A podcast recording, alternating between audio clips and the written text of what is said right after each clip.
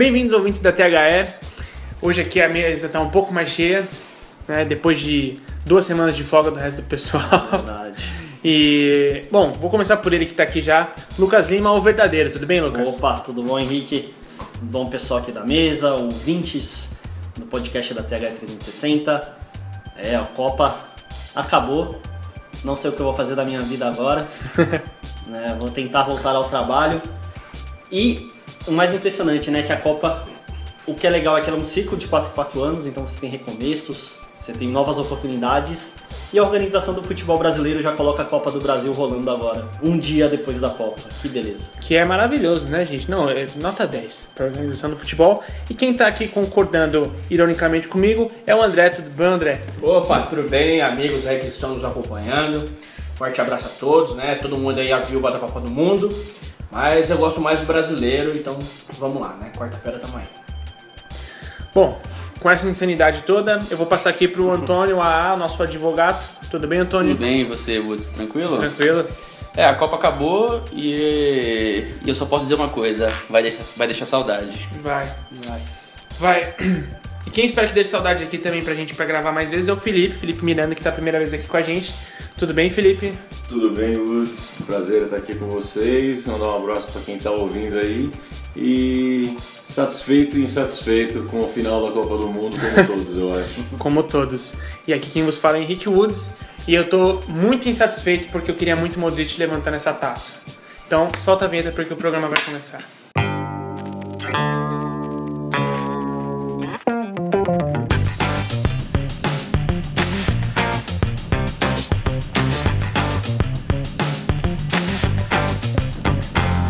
Você está ouvindo o THE Cast.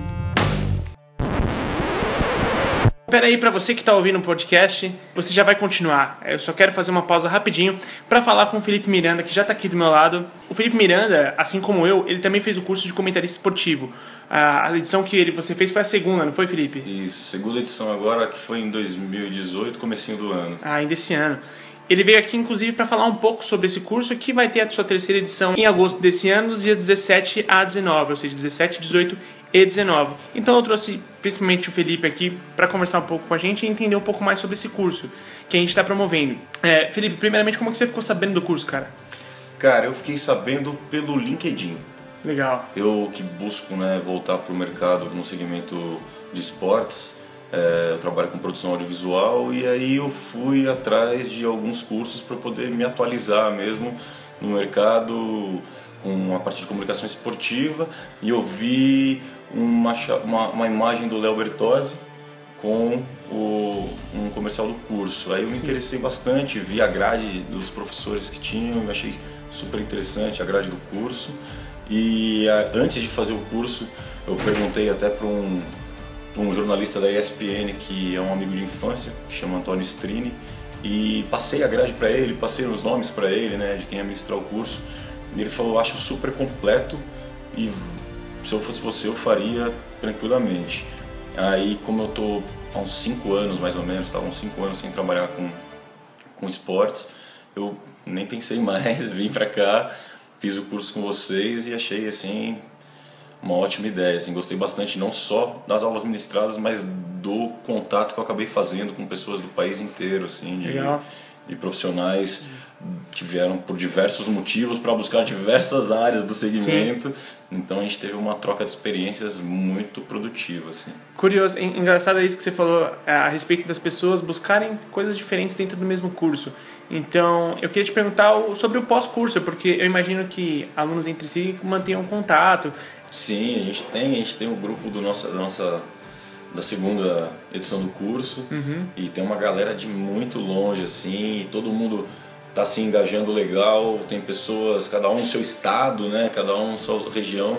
E a gente vai compartilhando e também participando muito proativamente assim da carreira de cada um pós-curso, né? Legal. porque uma das principais dúvidas que a gente teve durante o curso e que o curso deu uma clareada muito boa foi para onde o mercado está olhando agora, é, o que, que tem de novas oportunidades, o que a gente pode produzir de novas oportunidades, não só esperar do mercado. Claro. E aí a gente acompanha o pessoal do sul, do norte, do centro-oeste e a gente troca ideia quase todo dia e ainda foi pré-Copa do Mundo, então a gente teve muita coisa para se alimentar É. aí no grupo. Foi bem, bem produtivo mesmo. E curioso você falar que eles vêm de todos os estados do país, porque então a, a gente vê que esse tipo de conteúdo, esse tipo de palestra, de aula, carece então, né? No Brasil inteiro, porque Exato. a demanda que vem ela é grande, ela é bem diversificada, né, cara? É, eu queria te fazer uma pergunta, que você falou de mais ou menos cerca de 5 anos sem atuar com o esporte, que você gostaria de voltar. Então, antes disso, com o que exatamente você atuava direcionado ao esporte, cara?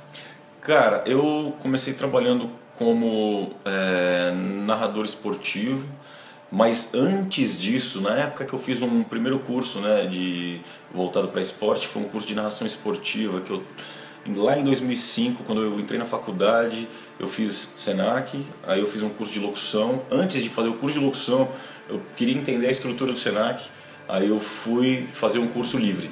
O curso de narração era um curso livre, não era um curso técnico para pegar DRT e tal. É. Aí eu acabei, é, além de conhecer pessoas que estavam no segmento, eu acabei é, juntando, incorporando uma galera para comprar um espaço numa rádio comunitária Ah, em Barueri. E aí chamava Intemerata FM e foi no início de web rádio. Então a gente não precisou fazer um sistema pirata, né? Como fala que a galera Rádio faz pirata. rádio pirata e tal. Era uma rádio comunitária com a capacidade de, de radiodifusão limitada, Uhum. mas a web deu essa, essa divulgação maior pra gente, então eu pude disseminar para todos os meus contatos, digamos assim. A rede Legal. social não estava tão forte ainda, mas foi crescendo ali. Legal. E aí eu acabei trabalhando em rádios depois, mais como produtor audiovisual, que eu me formei em rádio e televisão. E aí eu trabalhei na Jovem Pan. E na Jovem Pan, onde eu sempre quis trabalhar, eu trabalhei com comunicação, esporte e jornalismo na M Online.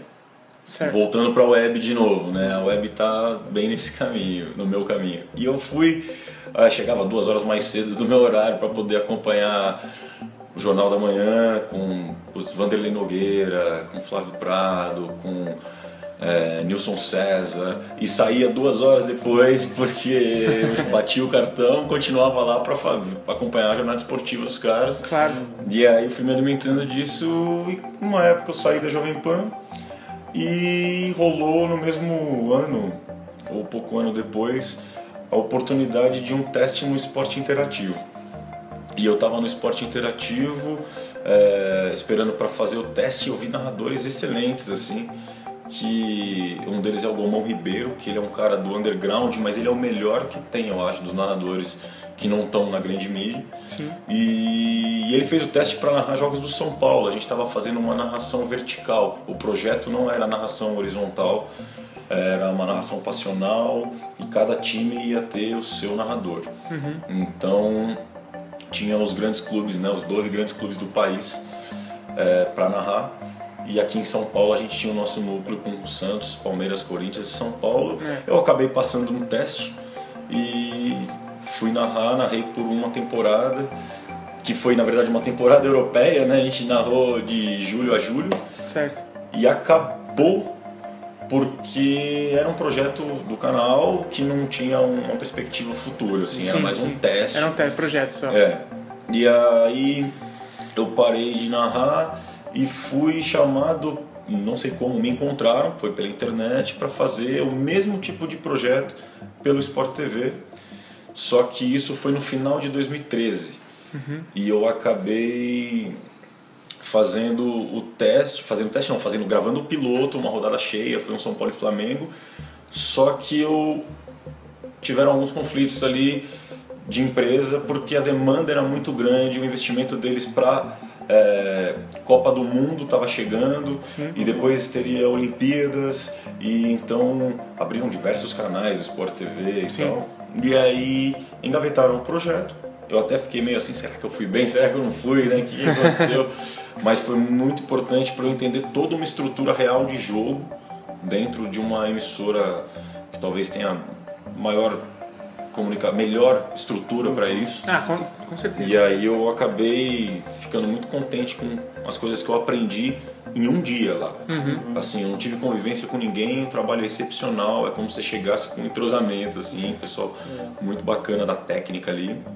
E eu fiquei um pouco frustrado assim e de não continuar o projeto. Mas eu entendi, porque até teve um problema de, de ego, eu acho, ali dentro que possa ter travado esse projeto, porque como narradores estão lá narrando imparcialmente e eles vão ter concorrência dentro da própria emissora, numa tecla SAP, por exemplo, né, que você vai lá e muda para ouvir o seu narrador, que depois disso foi implementado na NBA esse tipo de transmissão Sim. vertical que você escolhe, só que eu acho que é só o time da casa ou imparcial, não tem o time de fora.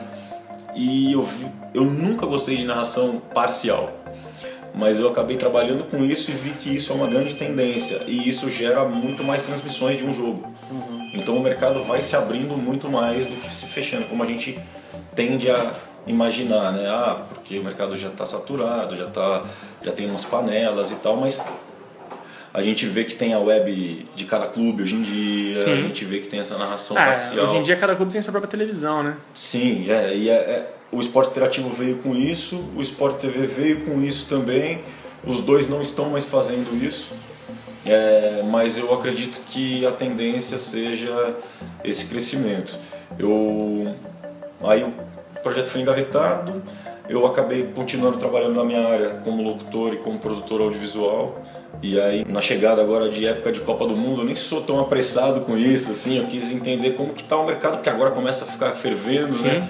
E aí no começo desse ano eu fui para para buscar um novo, uma volta aí pro caminho do esporte e encontrei vocês, cara. E Legal. encontrei vocês com os profissionais que eu mais admiro aqui dentro, desde professores como o Léo, como o Mário Marra, como o Salvio, que são pessoas que têm dentro de campo, assim, digamos, uma experiência muito forte. Sim.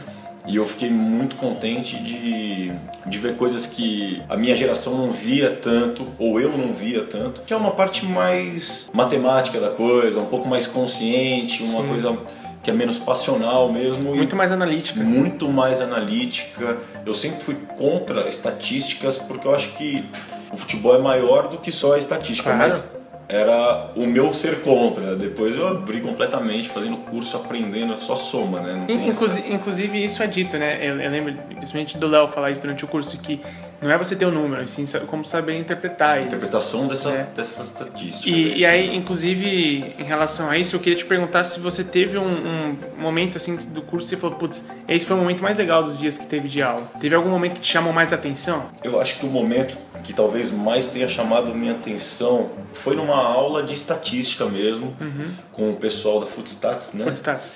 E eu achei sensacional porque teve. A gente, durante a aula, teve a sorte de ter um jogo ao vivo, Sim. que era um jogo do São Paulo, eu não me lembro quem.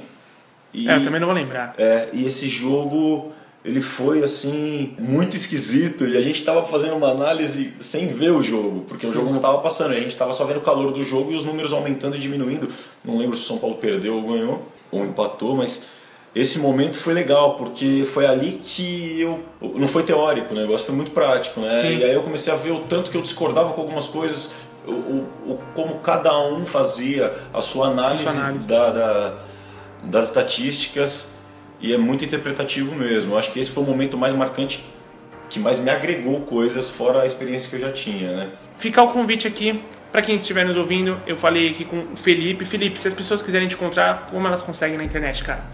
Meu nome completo é Felipe de Araújo Miranda. Certo? É, eu sou até um estudioso, assim, eu criei um grupo no Facebook Ah, legal. chamado Banco de Boleiros.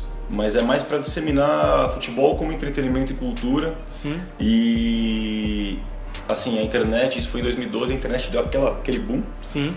E eu acabei largando um pouco porque eu senti que a internet era terra de ninguém. Então virou um processo de estudo ali. Sim. De ver como o público reage e como a gente, como torcedor também, que é do futebol, evolui perante as mídias sociais. Eu Claro. acho que uma das coisas mais importantes que eu aprendi nesse curso do 360 D360 foi com o Léo sobre a responsabilidade que a gente tem sendo comunicador esportivo e mexendo com o lado passional de sociedade mesmo, de inclusão social, que é o esporte, né, de agregar valores a marcas e a pessoas e a seres humanos. E eu acho que o respeito vem justamente de nós comunicadores quando a gente busca entender mais e saber mais o que está falando para poder colocar para os outros. Legal. Mas se alguém quiser também, meu Instagram é fecolino, mas pode me chamar de Felipe Miranda, me procura no Facebook e no LinkedIn também. Claro. A gente troca bastante informação sobre esse conteúdo maravilhoso que é o esporte, que o esporte tem para dar. Obrigado, Felipe. E se você é um amante do esporte neurótico, assim como o Felipe, com o direito da, com o perdão da brincadeira, você pode se inscrever através do site the360.com.br. E o programa já vai continuar, então segura aí que a gente já está de volta.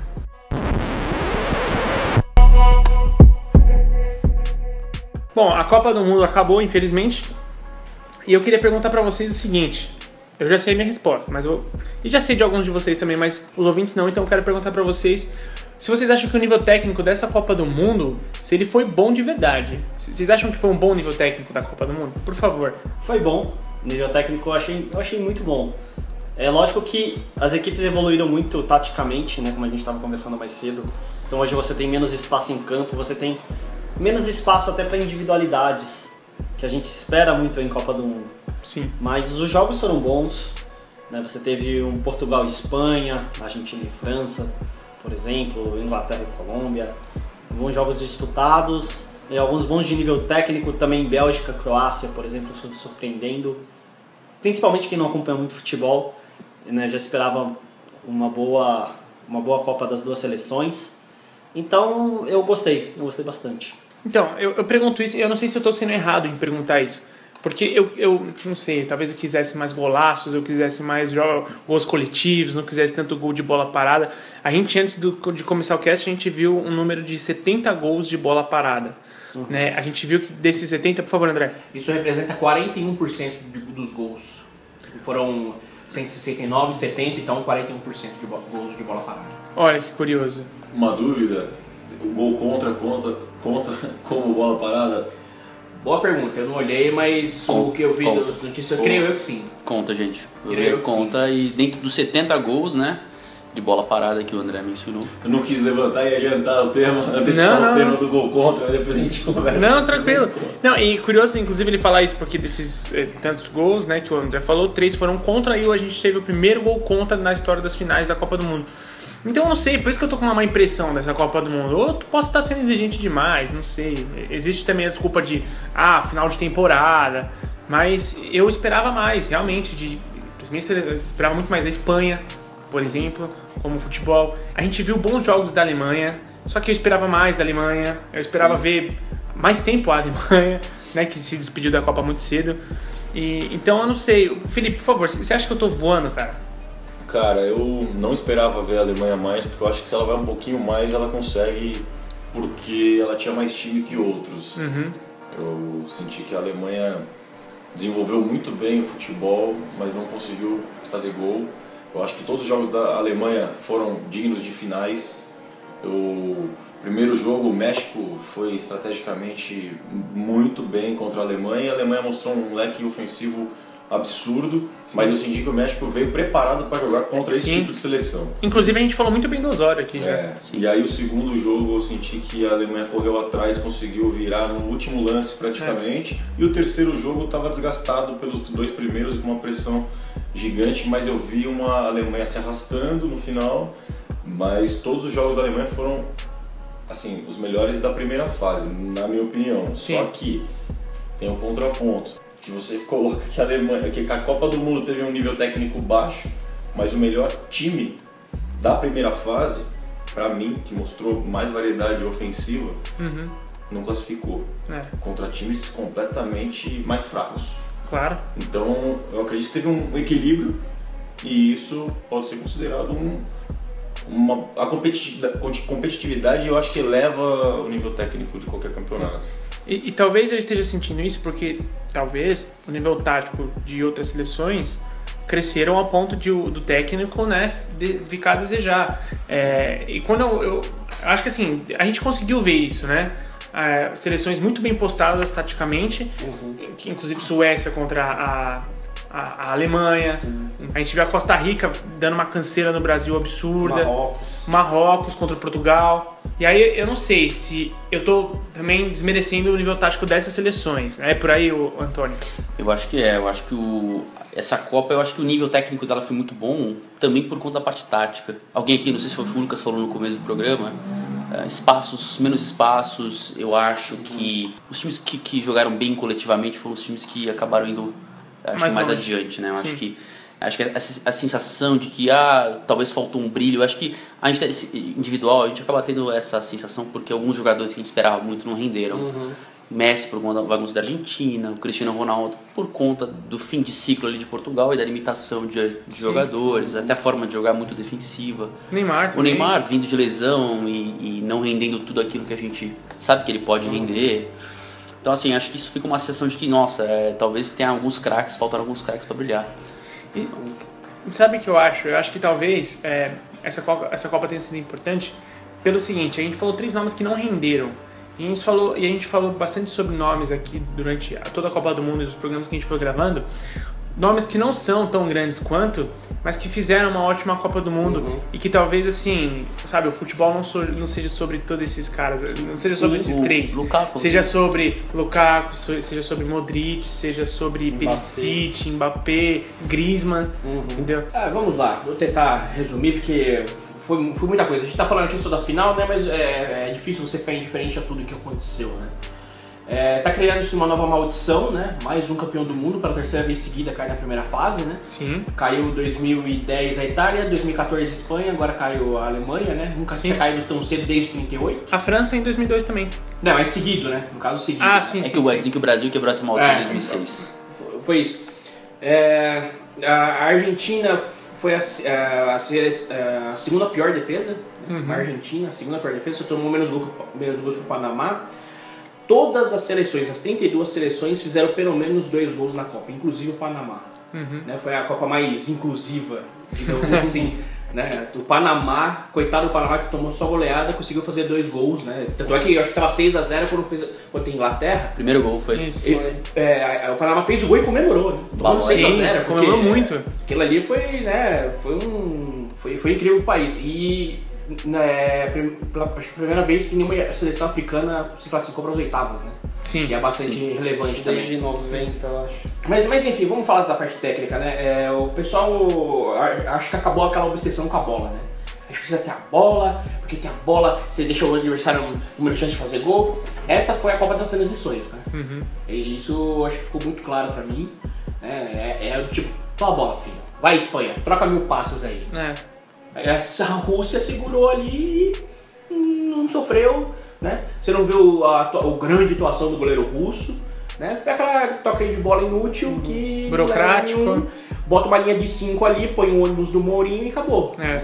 A Alemanha sofreu isso também, eu achei. A Alemanha ficou muito com a bola e não fazia muita coisa. Faltava velocidade, eu acho, ali, Isso, movimentação no ataque. O, o Felipe, né? O Felipe trouxe a Alemanha da primeira fase, que foi, foi realmente muito peculiar, né?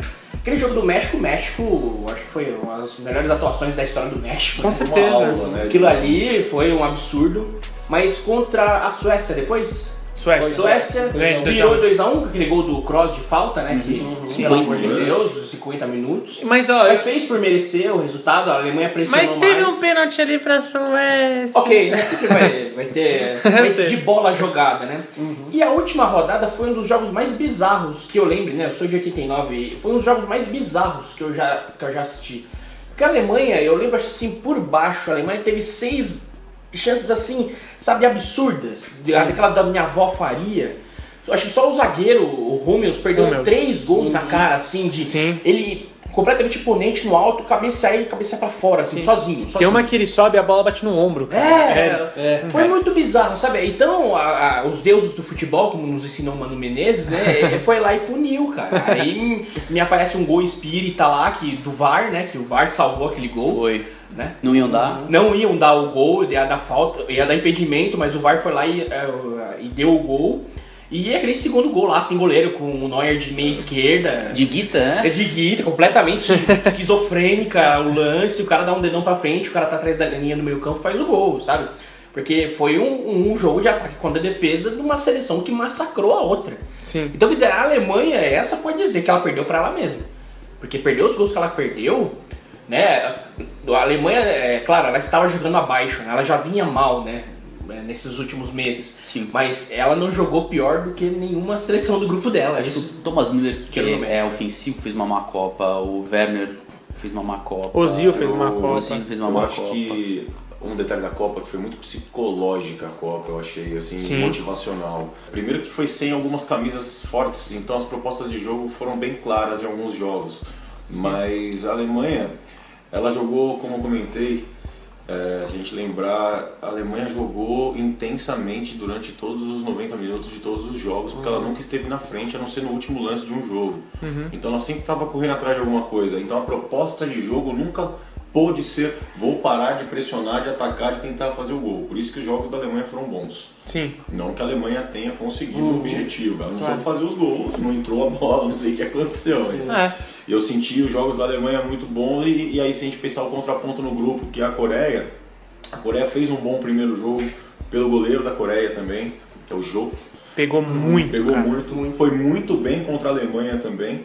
E a Coreia não classificou porque o México perdeu da Suécia. É, Se o México três, ganha da Suécia, o 2x0 da Coreia classifica para o confronto direto Sim. e por cartões amarelos. Então, e foi um grupo que ficou justamente nisso, porque se a Suécia ganha de 1x0 do México, a Alemanha ganha de 1x0 da Coreia, vai todo mundo pro sorteio. É. Então, porque fica confronto direto de um ganhou do outro, outro ganhou do Sim, outro. outro mesma ganhou do outro, pontuação, outro ganhou do outro, tudo então é. ia pro sorteio todo mundo. É, foi uma, uma um grupo bem estranho assim da Alemanha. Acho que foi mais essa coisa de campeão eliminado aí, É, que é uma baixou ali. É, o, o grupo do, do Japão também foi curioso, né? Do Japão, Bélgica, Inglaterra Polônia. e Polônia, né?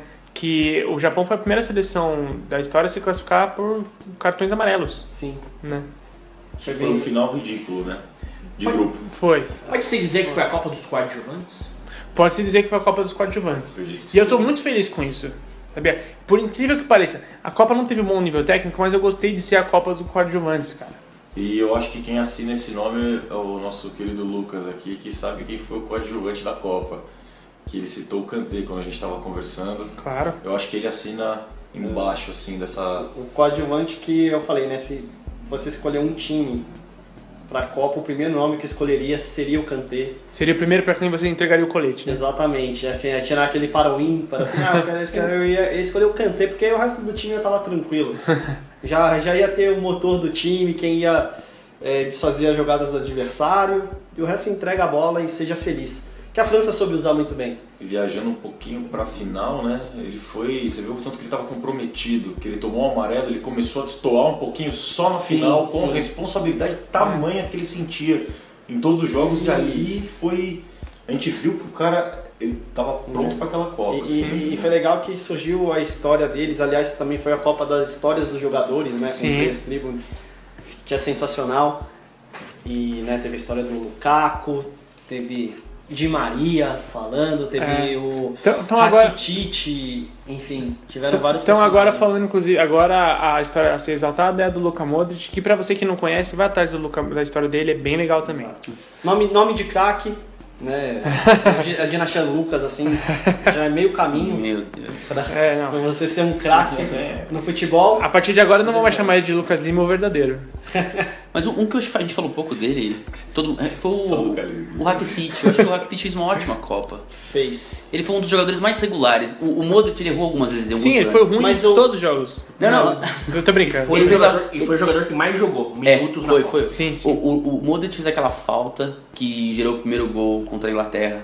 O Modric perdeu o pênalti na prorrogação, depois ele se redimiu. Então assim, o Rakitic não errou em nenhum momento, que eu lembro assim. E ainda fez o gol, do- os dois pênaltis, os dois pênaltis finais, né? Ele, ele converteu os na- nas duas. Apesar que ele, ele evoluiu muito na Copa, ele não começou muito bem. Né? Ele pegou ali o Rakitic. começo de Rakitic. Ele, ele começou meio devagar, parece. Até errou um pouquinho, só que no, Mas no aí a gente começo pode, a gente pode errar, justificar, a gente pode justificar como final de temporada. né? Também. Mas assim, ele evoluiu muito na Copa, isso é fato. Eu acho que a maior decepção, por mais que tenha feito um gol, lembrando desse cara que é coadjuvante, mas a gente deu muita visibilidade para ele nos últimos quatro anos, foi o Kroos.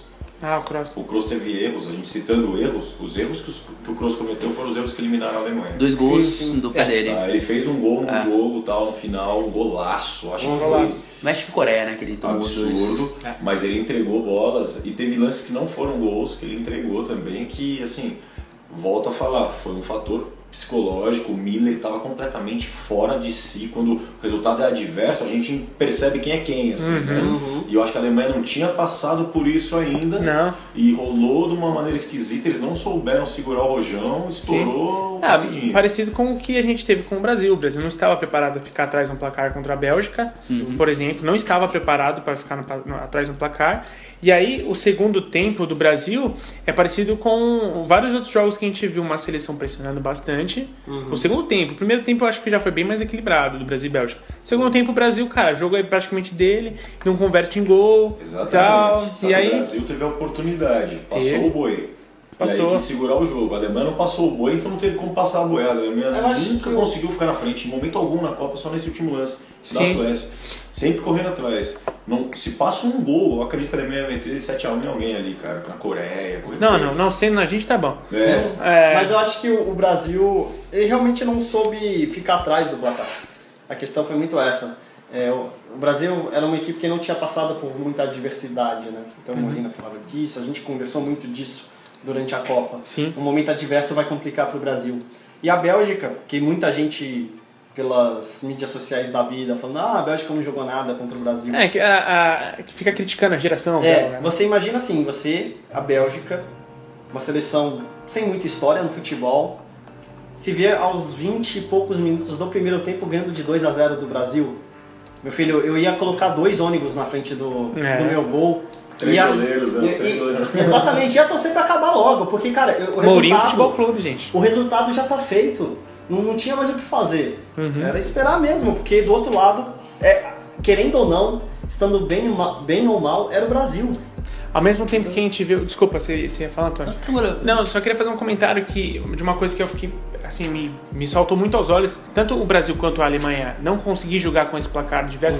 Não é que não conseguir jogar, mas não conseguir superar, né? Não estar preparado para isso.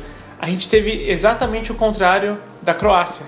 Sim. A Croácia que era uma, uma calma, uma um assim focada de um jeito, cara, que assim contra a, a Croácia contra a, a Inglaterra, quando saiu o primeiro gol da Inglaterra, cara, em momento algum eu falei, porra, a a Croácia vai classificar. Eu sei que vai classificar.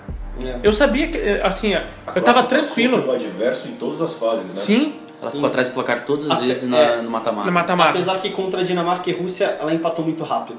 Sim, Né? sim. ela ela Baita poder de conseguiu. resposta. Exato. Exato. Ela, em poucos minutos ela já conseguiu um empate e tava tudo tranquilo Claro. E aí, mais uma vez, seleção com maioridade da Copa, seleção que jogou um jogo a mais, se você contar todas as prorrogações, a Croácia jogou um jogo a mais. É, jogou oito jogos. Jogou oito, jo- oito jogos, cara. Foi. Chega na final, assim, quase que acabada. O primeiro tempo ela consegue responder, no segundo, pois aí é Só aquele. para aproveitar a meada, a França, pra mim, porque o título dela é justíssimo, assim, muito, muito justo. Porque a França controlou 90% do tempo que ela jogou nessa Copa, ela controlou o jogo. Foram raros os momentos que a França não tinha o controle da partida, Mesmo nas más partidas. mesmo nas más É. partidas. Ela nunca foi 100% ameaçada. Teve aquela, o SUS da Argentina, que eu acho que foi um momento Exato. de relaxamento. Da, Que foi- Era uma superioridade tão gigantesca. Né? Que aí volta no ponto Mas que foi o raro momento. Foi o raro momento que ela ficou atrás e chegou a ficar atrás do placar, né? Na verdade, o problema maior da França foi ficar na frente nesse jogo, que é o problema que eu achei que foi do Brasil. sim. Você falou que o Brasil não soube ficar atrás porque a Aham. gente vinha de uma leva de vitórias do Tite, Claro, da sim. seleção. Incontestáveis. Só que então. o Brasil não soube ficar na frente. Também. O Brasil fez um gol e ficou no banho-maria com a Suíça até tomar o gol, assim. Então, Uhum. aí no, depois que tentou, não conseguiu mais. Uhum. Aconteceu a mesma coisa com a Bélgica naquele joguinho que o Brasil não se movimentava, a Bélgica abria espaço, ocupava espaço, abria espaço, ocupava espaço. E o Brasil só foi correr depois que tomou o gol, cara. Sim. Correr mesmo, tô dizendo jogadores desempenhados em Sim. campo. Mas a França contra a Argentina fez o gol, não soube ficar na frente, recuou, a Argentina virou, aí a França foi lá e conseguiu ir pra frente de novo, porque a Argentina foi fazer cera também. Ninguém soube ficar É, na frente e na verdade. Não. e na verdade a França conseguiu empatar logo com a Argentina, né? Foi, foi pouco Foi poucos dois, três minutos na frente. Foi, É. foi. E aí a, a Argentina se desestrutura toda porque a, a, Fran, a Argentina, desculpa, ela toma três gols em 15 minutos, cara. Sim. Aí, Foram cinco gols em 30 minutos, não foi, no jogo? Foi. é, no segundo Contando, tempo, né? contando o Sim. primeiro tempo Os três da, da, da França e, o, E o- o- os sim, dois da o- Argentina, o- né? Que depois veio é. só no final. É, o jogo vai pro intervalo 1x0 pra França. Um a um. Um a um. 1x1. Um a um. Um a um. O Di Maria empatou aquele golaço. Ah, tem razão. Um pouco antes do da final do- do- E é, aí a. Argentina vira no comecinho, A França já. Messi. já e a França já vira. É, tem razão. É, você ia falar alguma coisa, Antônio? É, eu acho que a gente, eu acho que essa, essa questão de alguém falou, né? Ah, a Bélgica, não, ninguém dava muita bola, enfim, essa é uma, uma mania do brasileiro pentacampeão, que acho que dá pra ganhar jogo porque tem cinco estrelas, É. sendo que três delas foram conquistadas até 1970 e duas só depois disso. Então, assim, tem um abismo é, geracional que as pessoas não percebem, né? Então, assim, a gente mandou muito bem no futebol durante muito tempo, de 58 a 70. Depois a gente teve um gap gigantesco em que a gente ganhou duas Copas que tem um nível técnico contestado, que é 94. Mas esse gap também foi incontestável, só não vieram títulos, né? É, alguns, né? Eu acho que o Brasil teve as um. melhores 90 seleções. não era uma boa seleção. Não era, Não, 90 era 82, transição, sim. né? Não, 90 não, mas de 82 82 pra era, trás, mas era, mais era uma 90 seleção contestada por ponto de defensivo, de recomposição, É. não era um time que, É. que era completo, era um time que tinha excelentes jogadores, mas que, que, que falhou no momento que talvez precisasse controlar. Então assim, a gente tem muita essa questão, quando o futebol ficou uma coisa diferente, né? Eu acho que as- você teve, a gente, a gente ganhou inclusive as duas últimas Copas, né? 94 2002, em momentos estranhos das seleções, em que você tinha uma Alemanha já envelhecida que não renovava a seleção, uma Itália que dependia de brilhos espontâneos, a lá Baggio, um Paulo Rossi em 82 e vamos que vamos, uma defesa muito forte.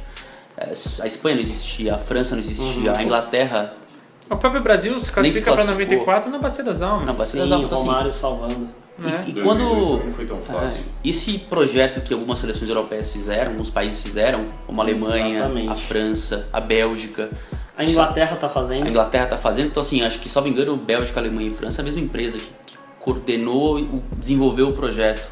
Então assim, você não vê, eu não acho que a geração Bélgica é um ponto fora da curva, como é a croata talvez, que Uhum. chegou. Eu acho que a geração belga, na verdade, é fruto de um trabalho num Claro. país pequeno, com população mais escassa, e que ah, a gente tem que entender que a, a ótima geração belga, você talvez não tenha uma ótima geração belga em 2022 ou Uhum. 26, mas eu acho que vai ser talvez um país que, se mantiver um trabalho, vai começar a incomodar E, de e a alguma questão forma. é, claro. a Europa tá começando a revelar muita gente. Sim, mas- como um todo. Aí você vai variar, uma hora vai ser a Bélgica, outra hora vai ser a Croácia, outra hora Claro. vai ser a Inglaterra, mas sempre vão ter gerações europeias. E o Brasil acha que só nasce craque aqui. A gente tem que parar de É. achar que cinco estrelas no peito É. são sinônimo de, sinônimo de alguma coisa que não seja glórias do passado, Exato. Que não ganham nada no Que que presente e não garantem menos ainda É, que a gente futuro. tem que observar, mas sempre sabendo que não vai interferir hoje, né? Tá. Assim, você vai Só quero pontuar dois fins então.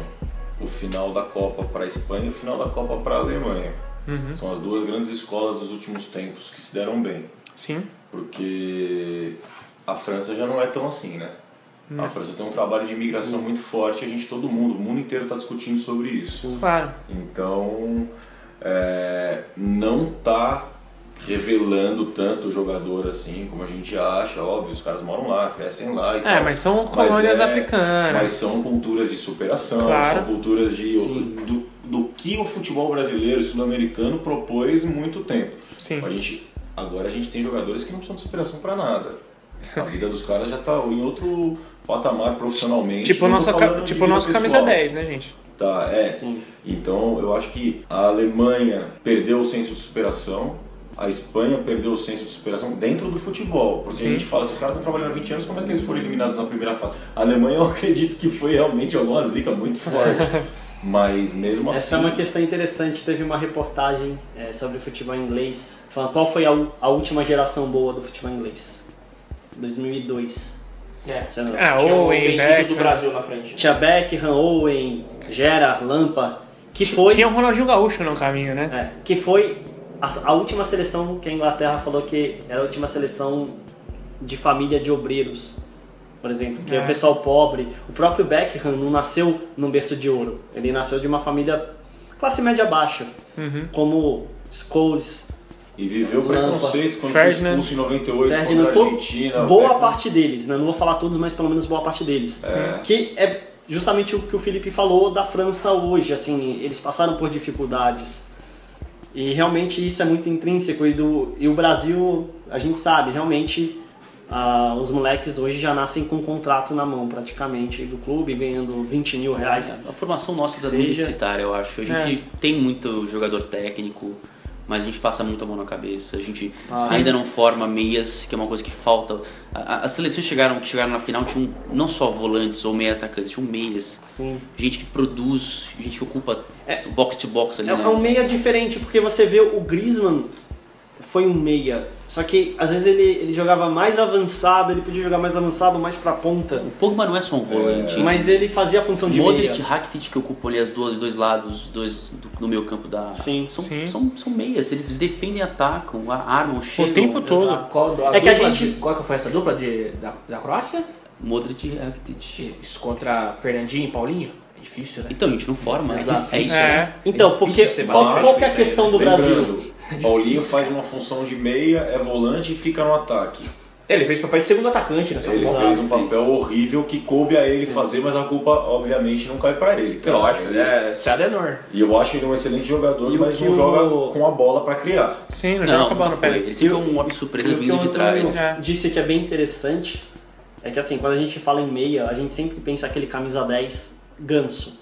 Que ele vai fazer a. Douglas. Ele vai criar a jogada, vai ficar parado o resto do jogo. O meu, o meu 10 é o Douglas. E, é, e a gente vai esperar um lampejo dele que vai dar a vitória do título e tal. Esse, esse 10 acabou. O 10 de Acabou. hoje é o Modric, por exemplo. É, eu, eu, eu penso assim, seria um Hernanes na boa fase de São Paulo e de Lazio. É um jogador que começou como volante, mas depois migrou para um meia mais completo, que é um cara Sim. que defende, fecha bem espaço, Sim. organiza o jogo e também aparece É, na e frente, hoje- chutando de E fora. hoje ou- ele até pode estar na ponta. Como eu falei, o Griezmann muitas vezes ele estava na ponta.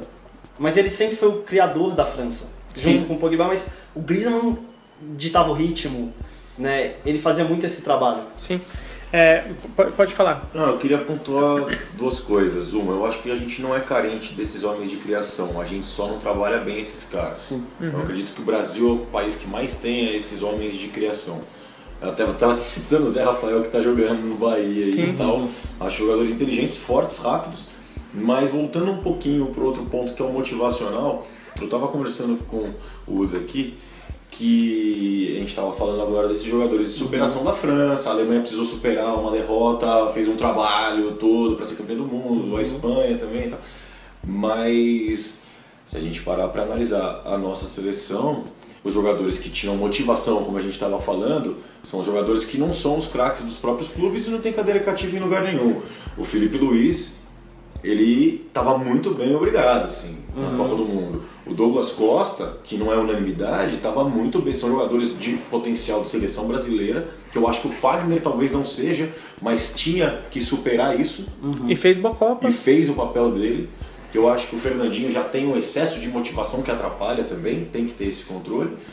E eu acredito que faltou para o Brasil organização tática dentro do que tinha de criatividade, porque a gente tem o Coutinho que é um 10, a gente tem o Neymar que pode ser um 10, a gente tem o, O William que já foi 10. Renato, que eu acho um jogador inteligentíssimo, com habilidade técnica com bola, sem bola, a visão de jogo. A gente tem um monte de 10 ali. Só que a gente não jogou com a função 10. Não existiu, não precisa de criação, não sei. O Felipão não usou, o Parreira tirou o Raí e levou o Raí como único volante em 94, o único criador, meia criador em 94, só tinha volante. Tirou o cara e colocou outros volantes, a gente não tinha meia de Em criação. 2002 também não. Em 2002 A gente tirou o Juninho Paulista, que seria Tirou o- Juninho, colocou o Kleberson pra Kleberson. jogar. Não levou nenhum que é um Alex. meia, mas não é um meia. Que essa foi a injustiça. Eu acho que na verdade os técnicos brasileiros não sabem trabalhar com meio de criação. Mas, ó, Alex. nessa Isso Copa- Eu discordo, tá? Isso não, não é essa a discussão, desculpa. Tá. Nessa Copa, o Uruguai fez a mesma coisa. O 10 era o Arrascaeta, ele tirou. Tirou e pôs E volante. só teve volantes, o, o mais avançado era o Bentancur, que é um volante, que era o que, vamos dizer assim, o melhor Organizador. jogava com a bola nos pés. Transição, né? Mas transição. Transição.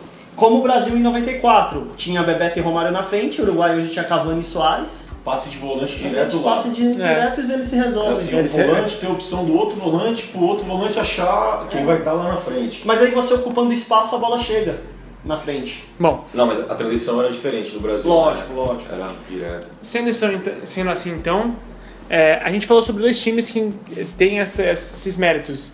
que era Croácia e França, o que leva a gente à final da Copa do Mundo. Então o bloco se encerra por aqui e a gente vai falar agora sobre a final da Copa do Mundo.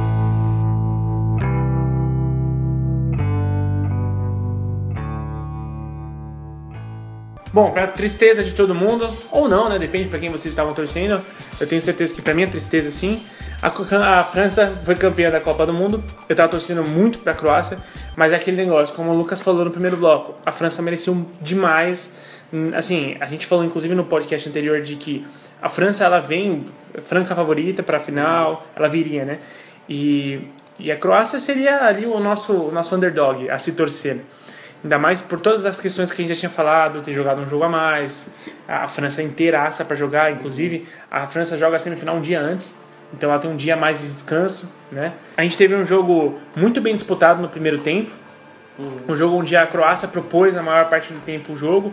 Lógico que a França também sabia o que estava fazendo. A, a França começa ganhando com um gol de cabeça contra do, do Mandzukic, uma falta cavada pelo Griezmann. mais uma bola, um gol de bola parada. Que não foi falta, hein? Que não foi, não, não foi falta. Não foi falta. Acho nem aquilo de cavar, aquilo ali não foi falta. Não. A visão ali comeu bola. Inclusive, queria só falar, o VAR podia, o VAR podia dar uns cartões retroativos, né? Podia, nossa, eu acharia lindo que se Chegar no desse. intervalo do jogo, ó, a gente vai conferir todo mundo.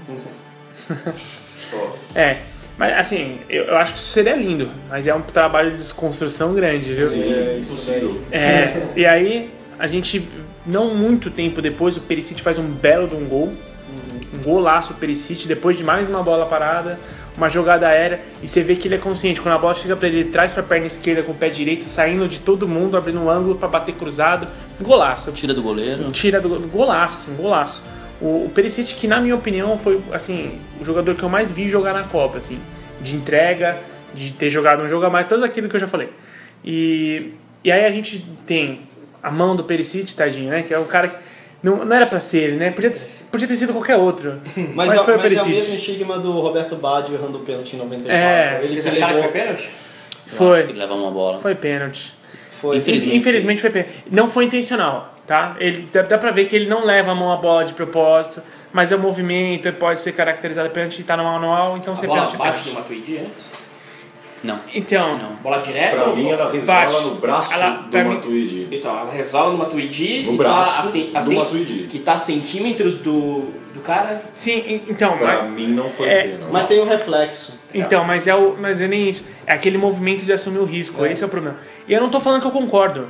Eu não tô falando que eu concordo. Mas se a regra é essa, ela tem que ser aplicada. Não, eu só tô jogando Discord mesmo. Não, Mas eu- não teve aplicação na regra no mesmo lance, num não pênalti pra França quando tava 4 gols já. É, já tava 4x2, né? a bola, o Vida vai É o que chutar uma bola é, e a o bola bate no braço. assim, ele, ele tenta bloquear a trajetória da bola tanto com a perna e ele leva o braço junto.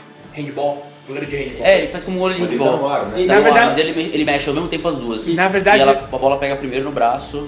Na verdade, eu acho que ele tá no movimento de tirar o braço pra colocar a perna. Pode ser que tenha E falhado aí, nessa. nesse movimento, a bola acaba pegando na mão O dele. movimento que ele faz de salto é natural? É.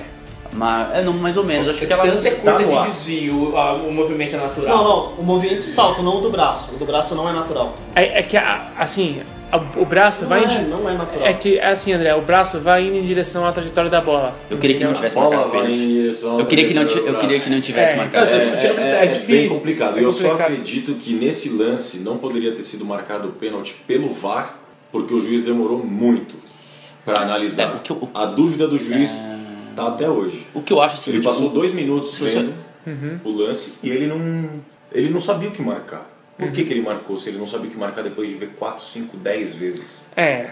O que eu acho assim, eu, eu acho que o, o- se você pegar, tem, um- tem uma, uma foto, uma filmagem que mostra que esse braço está muito mais embaixo do que esse. Sim. Então assim, você vê que alguma coisa, um reflexo, faz ele levar o braço para onde está indo a bola.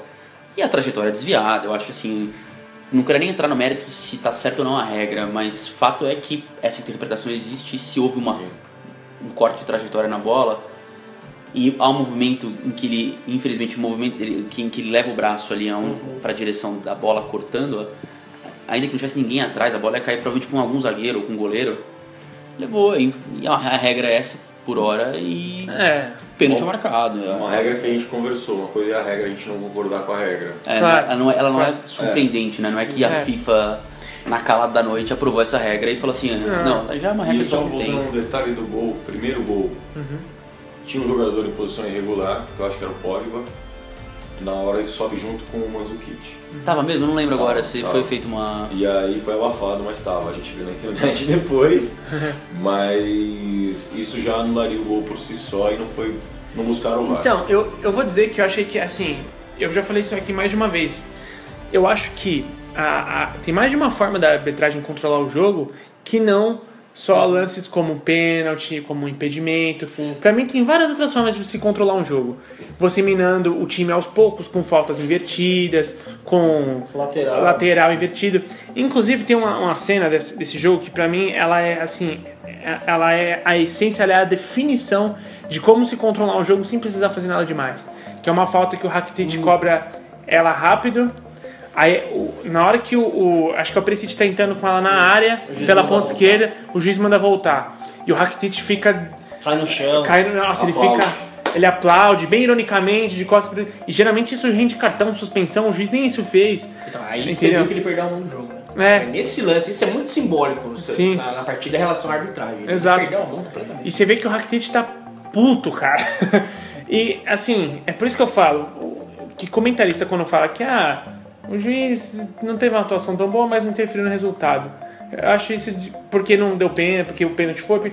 Cara, eu acho isso de uma certa ignorância, porque não existe só essa forma de se controlar um jogo. Eu pensei exatamente isso que você está falando durante a partida e eu acho que o VAR não pode ser seletivo a esses lances.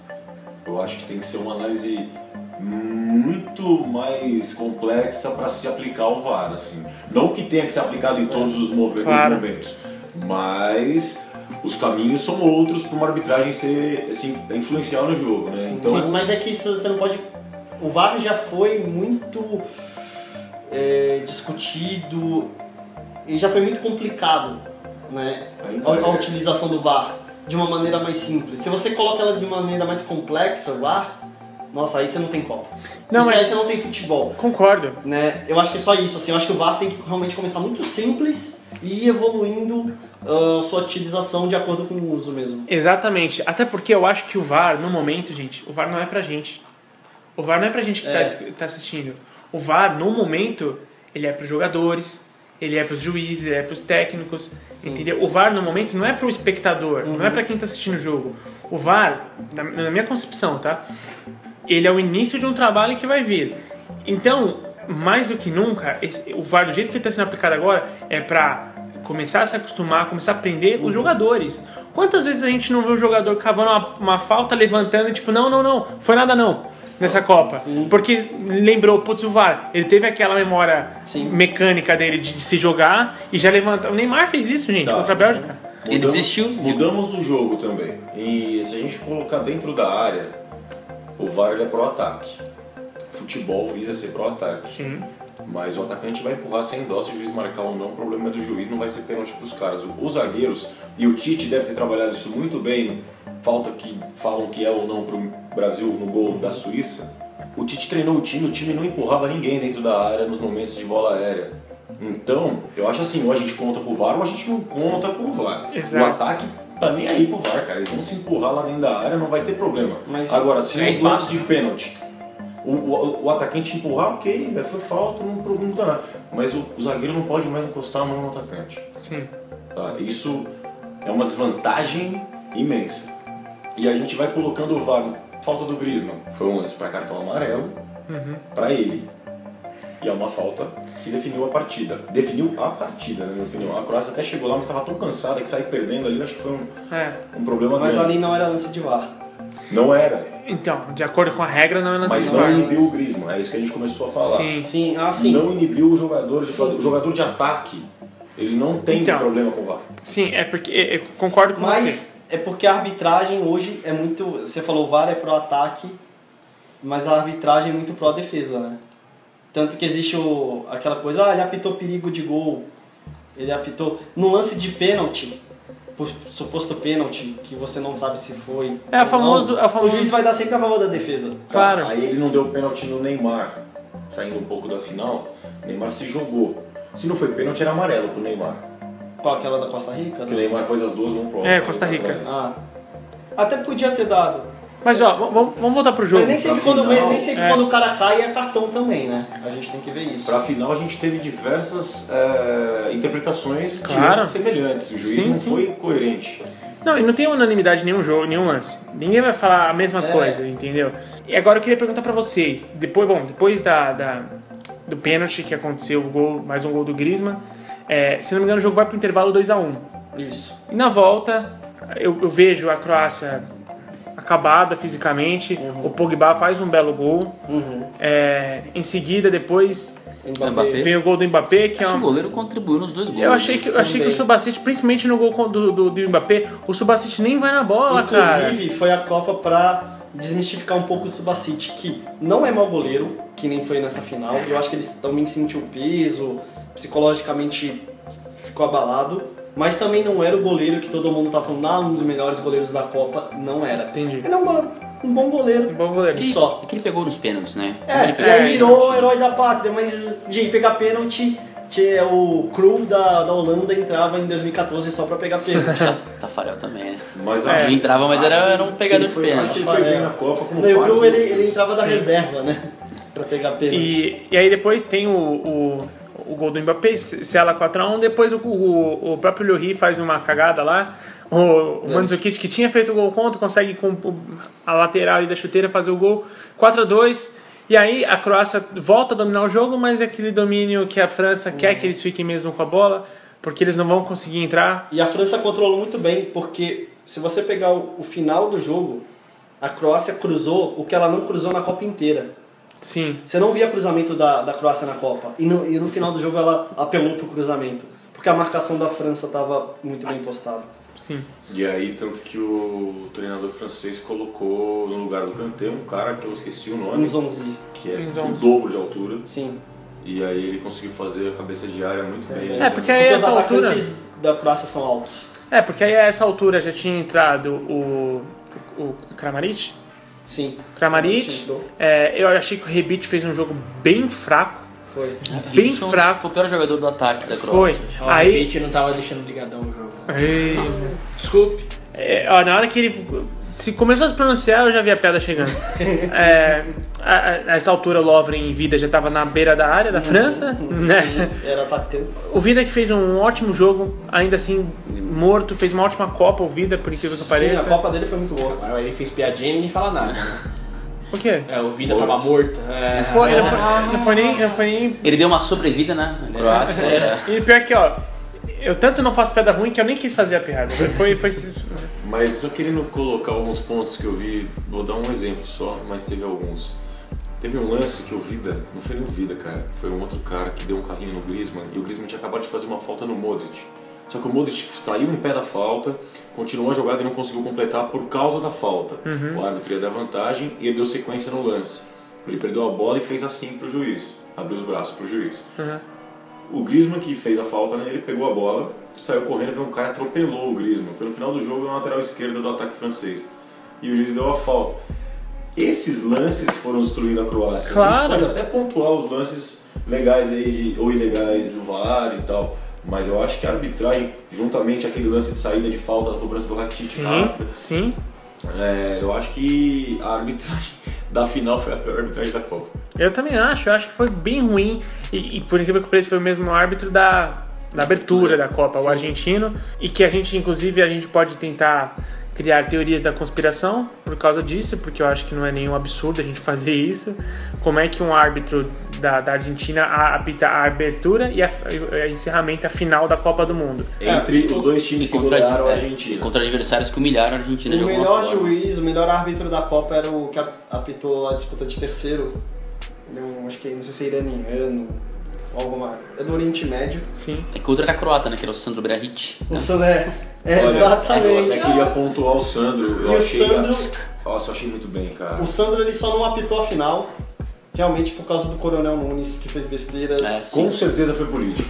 Foi, Foi político. Porque pra mim ele foi o melhor árbitro da Copa. Foi Eu- muito bem, eu, foi assim, muito bem. Eu, eu assisti aos jogos, eu olhava e falava, não é possível. o cara tá pitando muito. Eu buscava erro dele pra, ente pra entender alguma coisa ali. Não... Ele jogou bem, ele apitou bem Ele foi mesmo. muito bem, preparou muito bem. correu bem, se posicionou bem. Teve juiz que teve que pular a bola. E na preparação do Sandro Meira, a gente vale ressaltar que ele apareceu aqui no curso de comentarista da segunda edição. E aí melhorou, né? O- Deu um upgrade na carreira Confesso que eu dei dele. um toque nele aí. Conversei com o Salve também. a gente conversou com É, ele. pô. Falei, Sandro, você tá mal, hein, cara? Pelo amor de Deus, hein? ele veio aqui na preparação pra Copa, cara. E aí É, ele, é ele verdade. apitou muito bem, tá de parabéns. Bom, pra encerrar então, é... Melhor brasileiro na Copa. melhor brasileiro na Copa, Mereceu estar na disparado. final. Esse mereceu. Merecia estar na final. A gente teve o craque da, da Copa do Mundo, que foi pro Modric, né? É, você, a gente pode discutir se foi merecido, se não foi merecido. O fato é que o Modric jogou muita bola também. Exato. Né? Não era o meu. Ninguém, não era o é meu. que essa Copa não teve, não teve um Mas jogador... ele é meu guerreirinho. Essa Copa não teve um jogador que foi muito melhor do que os outros. Então é muito discutível. É. Você teve o Modric, você teve o Mbappé, você teve o Griezmann, Kanté, Hazard. Eu acho que esses cinco assim jogaram muito Eu, bem. eu destaco o Perisic. Eu acho que o Perisic fez uma bem. fase eliminatórias, cara, absurda. É absurdo o que ele fez, cara. Não, o Pickman foi muito bem também, Pickman. né? Pickford. Pickford. Goleiro. Pickman é do jogo. Breaking Bad. É do Breaking Bad. Não, cara, ele foi muito bem, esse goleiro inglês. E ele não tava pra ir também. É mais um goleiro que foi bancado pelo treinador. né? Foi. Foi, foi. Foi isso. Foi não- Não foi surpresa ele estar no grupo, mas titular foi surpresa. A revelação foi surpresa, hein? A revelação chocou todo mundo, É. que foi o Mbappé, né? Que o, o Mbappé que ninguém esperava que seria o craque revelação. É, Não então, foi o Neymar, é nem só- Jesus, que absurdo. é só pra, assim, é só pra verdade. colocar a cereja do bolo do cenário que o Neymar volta agora, né? O, o craque do outro lado do campo, campeão do país, um, do, no time que ele joga, muito mais novo que ele, Cavani voltando de uma, uma Copa do Mundo excelente, um Thomas Tuchel que é exigente pra caramba com seus jogadores como técnico, e a liderança de Buffon no, no gol. Então vamos ver pra que cenário o Neymar vai voltar agora, né? É, eu queria um inclusive bom fazer uma, desafio. um- uma pontuação aí pro Neymar, como já foi dito aqui no começo. O Neymar voltou né, de contusão e eu não vi 50% do futebol que ele joga. Não é nenhuma questão de ele não ter jogado porque ele tinha um psicológico abalado e tal. Eu até tenho uma desculpa muito grande, porque eu acho que o trauma do ser humano é muito forte. Ele tomou uma joelhada na coluna na Copa passada, ficou fora. É, realmente ficou até ele, ele fez muito drama nessa Copa por algumas coisas, mas ele tinha que ter focado mais para tentar chegar nos 60%, porque nem se ele tivesse concentrado 100%, o futebol dele não ia ser tão bom quanto já foi. Então. Ele tá em pré-temporada pós-contusão e, assim, eu, eu sinto que o, o Neymar não tava. Ele foi, para mim, ele foi o melhor em campo contra a Bélgica. Ele foi o melhor em campo, foi o melhor jogo dele Eu discordo, mas tudo bem. e eu acho que ele foi o melhor em campo contra a Bélgica porque ele foi o único que conseguiu fazer leitura de jogo. A leitura de- do jogo que a Bélgica estava fazendo e ocupar os, espa- os espaços que a Bélgica abria. Eu assisti o jogo mais uma vez depois do jogo Sim. e o Brasil é um time muito burro, sendo bem, sendo bem grosseiro na palavra. Foi um time engessado, sem movimentação, sem procura de espaço, sem entrosamento e o Neymar é o único cara que conseguiu enxergar dentro do jogo mais difícil do Brasil as saídas, só que outras pessoas não conseguiam levantar a cabeça para fazer a jogada. Então, bom, é, a, a gente já falou bastante sobre, sobre o coisa, mas o Felipe não, não, não tava aqui no dia. É, eu, a gente vamos só encerrar, então, comentar algumas coisinhas para encerrar a Copa do Mundo, que infelizmente acabou. Eu discordo com você em relação ao Neymar pelo seguinte: o Neymar, para mim, eu tenho muito que contestar dele tecnicamente e não fisicamente, porque eu aceitaria o lance da, da lesão se ele não fizesse amistoso contra a Croácia antes da Copa do Mundo. Ah, mas amistoso, desculpa, aquele jogo não foi tão amistoso. Ele fez um amistoso de 90 minutos contra a Croácia, correndo muito o tempo todo, jogando muita bola o tempo todo. Entendeu? Eu não aceito o lance da lesão. Ele não, pra mim, desculpa, fisicamente ele estava assim, bem. É, eu acho que o problema dele é técnico, mesmo eu critico sim, porque uma questão técnica para mim é tomada de decisão. E ele tomou várias vezes a tomada de, a tomada de decisão dele contra a Bélgica foi errada. É, ele individualizou em vários momentos desnecessariamente. Nesses momentos, Fellaini e companhia engoliram ele. Entendeu? Tem uma bola só que ele deixa pro Coutinho, o Coutinho finaliza mal. E pra mim o melhor Deixa, jogo. não, deu gol. Deu gol, e o Coutinho finalizou mal, o Coutinho perdeu o gol. E, Foi o pior jogo do Coutinho. Acho que e tem. foi a foi melhor uma- partida do Fellaini na Copa. Melhor partida da história do Fellaini. E pra mim o jogador que mais que melhor atacou os espaços foi Renato Augusto. Sim. Ah, tá, tá. Tá Entendeu? bom, Tá bom, a gente não pode deixar É, esquecido É o que eu essa- falei. Não, se, esse detalhe. se o Renato Augusto Não. fizesse o segundo gol, era pra entregar 10, faixa de É. capitão, É. Eu- estátua, tudo. Mas eu, eu assim, Eu, tô eu. falando do time engessado do Mas assim, ó, com certeza. claro. Quando a água bateu e o Brasil teve que sair nadando, o Brasil foi bem em todos os jogos que teve que sair nadando. E esse final de jogo, o Renato Augusto foi surreal mesmo, cara. Foi, Boa foi. bola. Teve a bola do empate ali no pé, que ele chuta e finaliza muito bem. Foi. Mas, pô, ele tava de frente pro gol, foi difícil. Foi, foi, cara. Mas assim, eu sinceramente, é, eu acho que essa Copa foi extremamente prejudicial pro Neymar, Foi. pra imagem do Neymar, pro futebol do Neymar, Tá pra, certo. pro, pro respeito que as pessoas já não tinham tanto e agora vão ter menos ainda pelo Neymar. E eu acho que assim, cara, agora cabe a ele porque que, a gente- que ele é um craque, que ele é tudo isso, a gente sabe, a gente sabe de tudo isso. Só que, assim, ele é questionável tecnicamente também. Eu Mas, ó, acho o sim, que a gente Neymar- tem que Mas eu questionar. não acho que ele chegou no nível do Neymar, que foi Não, não. Não. depois da contusão. Ó, o Neymar é o seguinte. Sim, sim, sim. O Neymar, sob pressão, ele cai. Eu o acho- futebol dele é, cai porque ele começa, quando o Henrique falou de tomada de decisão, aí ele começa a errar muito mais as decisões dele. Ele começa a dar passe quando é pra, é pra driblar ou chutar. Ele chuta quando é pra dar passe. Ele, ele faz tudo errado, porque ele tem na cabeça dele que é, ele precisa da Copa, que ele tem que ser o líder, e ele não consegue ser esse líder. Ele tem uma meio que uma lider- Nem técnica, precisa ser esse líder, né? mas ele, ele tenta acho que forçar muito isso É. e complica pra Eu ele. não sei, eu acho que assim, o- a questão do Neymar é, é quando ele. Ele, ele tenta individualizar isso que o Woods falou, é verdade. Ele, tem que, ele tenta individualizar quando alguma coisa sai fora do script. E quando o, o time precisa, é, talvez, correr atrás, enfim. Mas acho que quando, quando falta um pouco, eu acho que se ele individualiza, em alguns momentos o Barcelona individualizou, no PSG ele individualizou, mas ele soube integrar todo mundo. Mas acho que o problema é quando o time não tá bem coletivamente, ele tenta individualizar demais. E aí ele tira a bola do time, e aí o time ele não, não tem com quem trabalhar. Isso aconteceu com o Brasil, no jogo contra a Bélgica, por exemplo, em que ele Os três individualizou. melhores jogadores do mundo aconteceu na Copa. Ele errou, ele errou demais, ah, ele tomou decisão errada. O time coletivamente. O time até não jogou. eu- acho que o Brasil no geral ele até foi. Não foi tão. Foi, foi até melhor, que agrediu muito, né? Acho que o Brasil perdeu ali duas, três chances do gol. Podia ter virado aquela partida, né? Com Renato com o e Coutinho. Renato Augusto. Ah, mas acho que foi numa abafa, uma Bélgica que já tava né, retraída lá, tomou um gol, um susto ali do Renato Augusto de cabeça. Mas eu acho que é aquela coisa, o Neymar tem essa característica de tentar individualizar a partida e quando o time às vezes não tá junto com ele e ele tira a bola do time, acho que aí E eu acho, eu Não acho, vai. eu acho que isso é complicado porque você acaba motivando o resto do seu time a fazer o mesmo. Porque Coutinho começou a fazer a mesma coisa, Marcelo em determinadas vezes começou a fazer a mesma coisa. O Coutinho, O time jogou mal. Coutinho jogou o mais Coutinho foi muito visível a individualização dele também, que De não tentar era normal. puxar e O Neymar, dar aquele chute tá dele. acostumado, é isso que você falou, né? O Neymar a gente sabe que vai fazer isso. Sabe. O Coutinho eu não esperava que fosse puxar pro individual É. de nervosismo ali Claro. e tal. E eu acho que ele faz isso exatamente pela. Assim, eu não vou falar que ah, ele, o Neymar é uma influência pro Coutinho, não é isso. Mas quando o Neymar começa a esse, fazer esse tipo de, de jogada, individualizar demais, cara, o- é o que eu falei dos dois primeiros jogos da seleção. Deve ser horrível você ser o Marcelo, campeão três vezes seguidas da Champions League, melhor lateral esquerdo, e ter um cara do seu lado que não passa a bola pra você, que fica chamando falta na intermediária de braço dado com o marcador. Deve ser um saco ser o Marcelo nesse e, momento. E aí, Entendeu? quando- e nesses momentos, quando você fala assim, o Neymar é liderança técnica, e aí que ele peca. Porque é o que, justamente o que você falou, todo mundo vai olhar o Neymar. E vai, que- vai fazer o mesmo. E vai querer fazer o mesmo. Você vai falar assim, ah, então é pra fazer O isso? exemplo é esse. É, eu vou exato. fazer, então é assim que eu vou fazer. E você acaba com o coletivo. André, por favor, pra gente finalizar, Sobre o Brasil? sobre o que você acha que deve ser Você- falado. É, nesse final de Copa. É, tá, tá certo bater no Neymar, tá certo bater em, em alguns jogadores, só não esqueçam do Tite, por favor. Não, com certeza. Obrigado pela lembrança.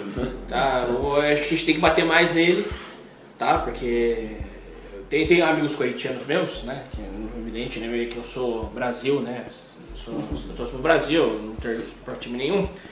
Mas, é- mas eu falava assim, o, o Brasil ainda não passou raiva com o Tite como o corintiano passou. Ah, mas pô, o, o corintiano vai reclamar o que do Tite? É bicampeão brasileiro, campeão da Libertadores, campeão mundial. Sim, o, o bra- o brasileiro ainda não passou a raiva que o corintiano tem a cau- conhecimento de causa de ter, passar a raiva com o Tite. O brasileiro tá passando agora. Bem-vindo Sim. bem ao time. O Gabriel Jesus no ataque. Bem-vindo ao time. É o nosso é, o, o- o- é, Pelo amor de Deus, tô falando que é, é igual jogador. O, o, o Gabriel Jesus jogou de Romero na Copa. Né? Jogou. Aliás, o Gabriel Jesus tentou ganhar o prêmio. O William revisou com ele. É, foi- o Gabriel Jesus foi o atacante que mais desarmou na Copa. Sim. Você entende? O- Só que poucas geraram alguma coisa de útil que não seja só isso, a retomada da bola e, Esse- esse- e a esse- transição para alguma jogada que Essa foi a transição que faltou nas jogadas que o Neymar enxergava o espaço que o Jesus deixava para buscar a jogada. E eu falei que a Bélgica tinha esse espaço que era único. E só o Jesus veio por buscar uma dividida e roubar uma bola, não foi nem para fazer essa formação, mas o Neymar soube ler isso e quando o Jesus roubava a bola o time não conseguia devolver essa bola no ponto que era para devolver. Então essa foi a grande grande vacilo do treinador, eu acho. Então, é é claro, o Alisson, que não, fez uma defesa na Copa, eu, apesar de dupla de defesa, eu acho que segurou bem. Né? O, Marcelo, muito criticado, com razão, né? porque é o melhor lateral esquerdo do mundo, não Sim. rendeu. Contra a Bélgica, especialmente, foi muito O mal. Roberto, especialmente, né? A gente viu que o Casemiro é muito mais importante para a seleção que o Neymar, por exemplo. Né? Porque acabou o meio campo do Brasil. Sim. Casemiro. Acabou, não teve meio campo. Verdade, acabou, acabou. verdade, tem não teve razão. meio campo. É impressionante. Tem razão. Então, é, em relação a Tite, de morrer com é, jogador, família Tite, de novo, né? Sim. Que- coisa que ele saiu do Corinthians em 2013 por causa disso. Nem Scolari morreu com a família Scolari, Nem ele o- mudou, o Cleberson entrou e saiu o Juninho Paulista. Tite é um cara extremamente teimoso a assinhalar Felipão se não for mais. É. Então, Perdeu para ele, né? se ele não rever os conceitos dele para a próxima Copa, se ele ficar, que eu acredito que fique, e tem que ficar. Tem que Mas ele ficar. é bom a longo prazo. Isso. Você falando Perfeito. isso do Corinthians, Perfeito. ele veio e recuperou. É isso, é, é- eu não tô falando que tem que acabar, começar do 0 a 0 ao buffer, não, mas ele precisa rever. Tanto a forma de jogar, que ele morre abraçado com a forma de jogar, ele morre abraçado com o jogador. É, do Gaspar, entrevista patética depois Não, da não, Copa. ridículo, ridículo. Aquela, aquela entrevista É. acho que foi obrigada. Alguém fala com Não, ele, falou, desculpa. Edu, você tem que falar isso aqui. Desculpa, Não, mas falar e se- que tem E pena se do for Neymar, obrigado, vai, não, né? e se for obrigado, pra mim é pior ainda. Difícil não é? Aí é pior é ainda. difícil sem Neymar. Que Rapaz, queria que o Neymar fosse eu pra ver que ia ser difícil. É. Ô Neymar, É um papo tonto, esse é o problema. É, é- fica no, Não numa da minha, né? O Edu É, tá é. reclamando da do Neymar. Aí e fica o querer proteger. Não, porque o cara é dos nossos, tem que proteger. Eu entendo que o, o cara tem que proteger o dele ali. É, Eu até entendo, o cara precisa tirar o dele da reta, pô, precisa do cara ali pro dia seguinte, né? Porque é o grupo. Mas tudo tem limite, né? Eu acho que a forma que você lida com o jogador é. Pelo menos não teve a carta da Dona Lúcia. Exato. Falando eu do Neymar. Já- a carta do Donald. Já foi uma evolução, já. Cara, que, você que citou a entrevista coletiva, o que você achou do Tite defender a pergunta que foi feita pro Neymar sobre o Osório? É que assim, eu entendi o Tite, apesar de eu não concordar. Ele precisa proteger o cara. Entendeu? Ainda mais o Neymar, que sempre foi protegido desde a infância, né? Então ele, o Tite entende que é muito melhor ter o Neymar do lado dele do que não ter o Neymar ao Ficou lado dele. proteger o No Neymar, momento. podia se Então- o Neymar a, a tá nas costas. Então, mas é, entendeu? é- é aí que tá. E eu acho que o Tite se- sempre teve, desculpa o termo, tá? Para os mais higienizados aí, né? Um eu acho que ele até tem culhão pra fazer isso com o Neymar. Até tem é, estofa, tem costas larga pra fazer isso, porque, porra, o Tite é uma unanimidade. Pelo menos Sim. até era antes da Copa. Mas é, é complicado, né? O Neymar, ele, em relação à mídia, publicidade, a tudo, ele, ele, é, ele é gigante demais comparado aos outros jogadores.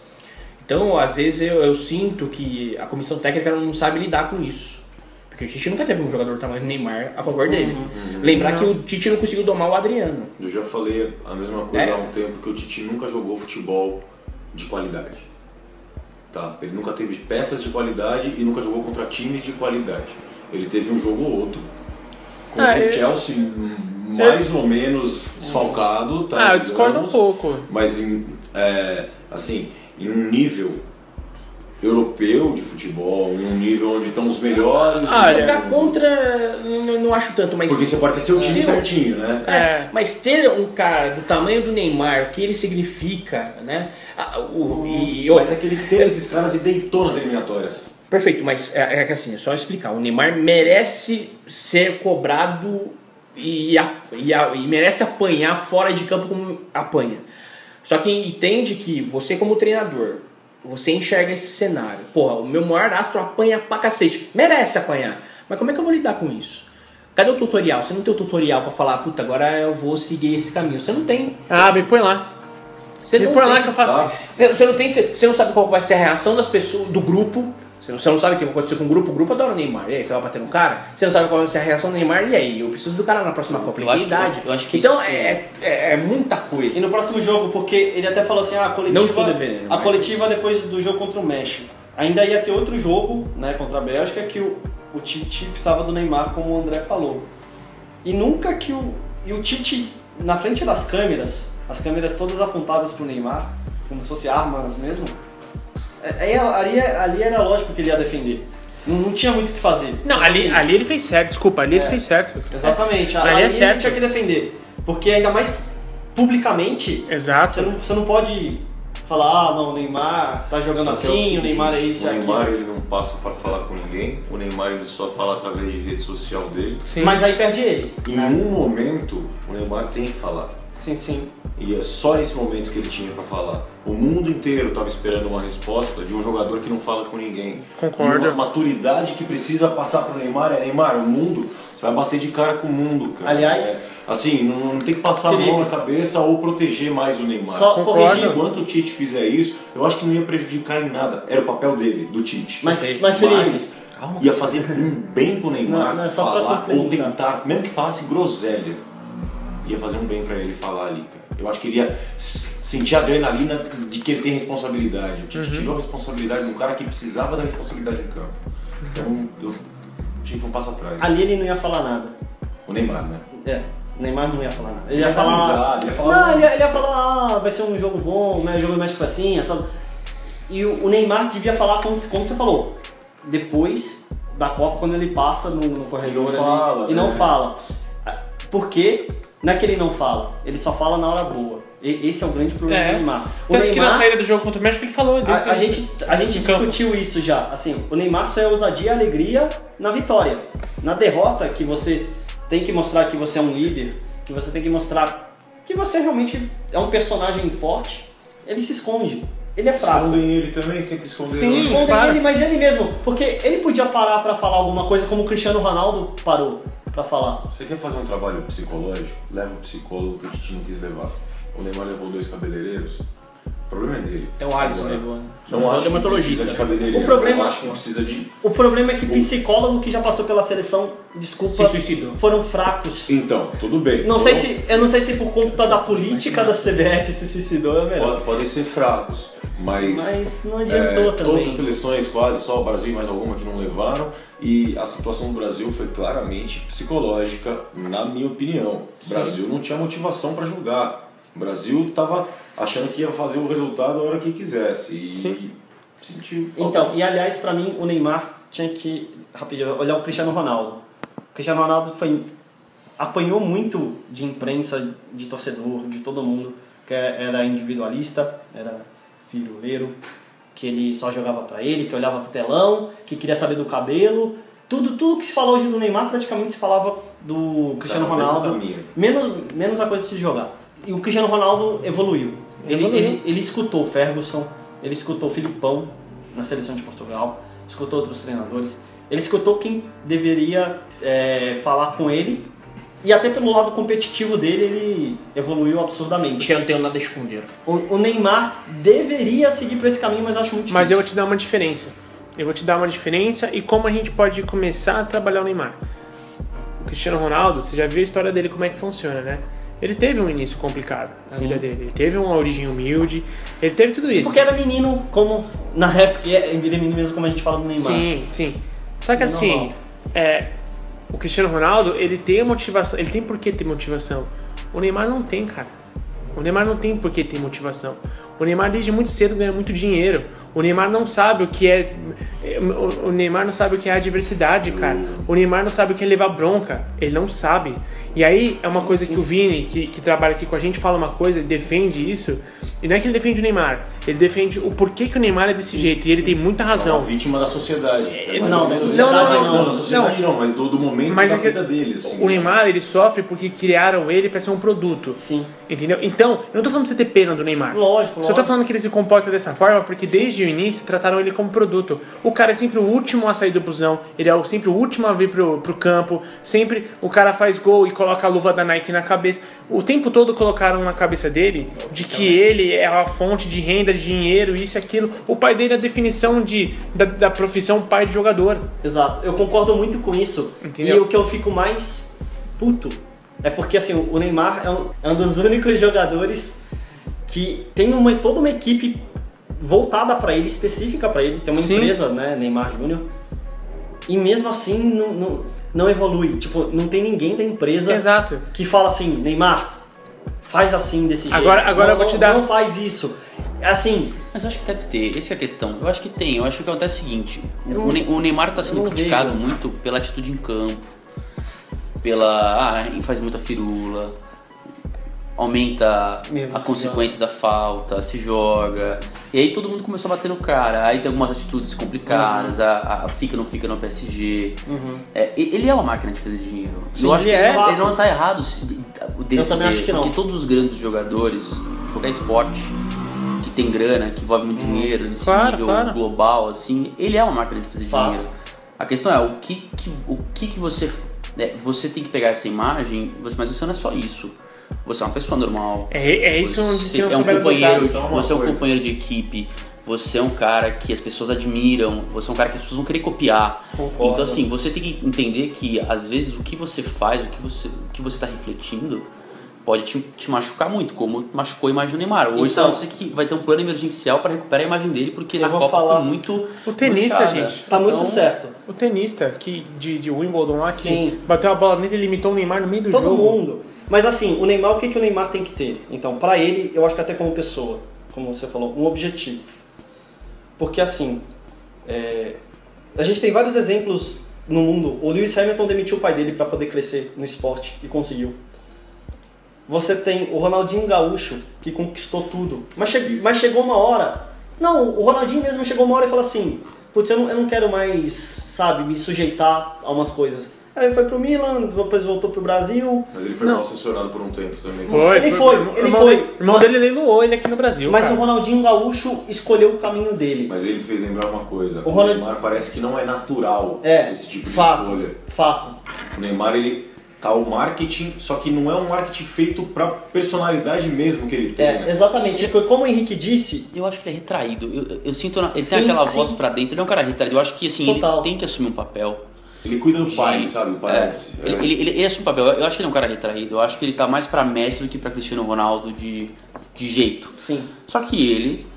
Apesar que. Eu acho que ele tem que ser, não, é, mas eu acho que assim, ele quer aparecer com cabelo, quer. O Messi também aparece com cabelo, já pintou o cabelo de não sei o que, já deixou a barba crescer, se tatuou inteiro, tem uma perna inteira que a dele é. Sim, sim. é Ah, mas não dá pra comparar, Não, gente. não dá pra comparar. Não, não, não, mas ele não, não vai Mas- tanto pro Cristiano, assim. É, Não, ele quer é- jogar ele pra eu- essa eu-. Eu acho que nenhum nem outro. Eu acho Eu que ele, acho. ele vai pra um patamar só Neymar. Tá perdido. É. Eu acho que tá Não sabe perdido. o que é. Ele quer lançar moto com o cabelo dele, Gente, pode, mas porque e não- de marketing, obviamente, de imagem, fala, você tem que lançar moda, você É, tem que ser diferente. Exato, e eu concordo com uma coisa assim, que o Neymar, ele como jogador, ele é o que o pai dele queria ter sido.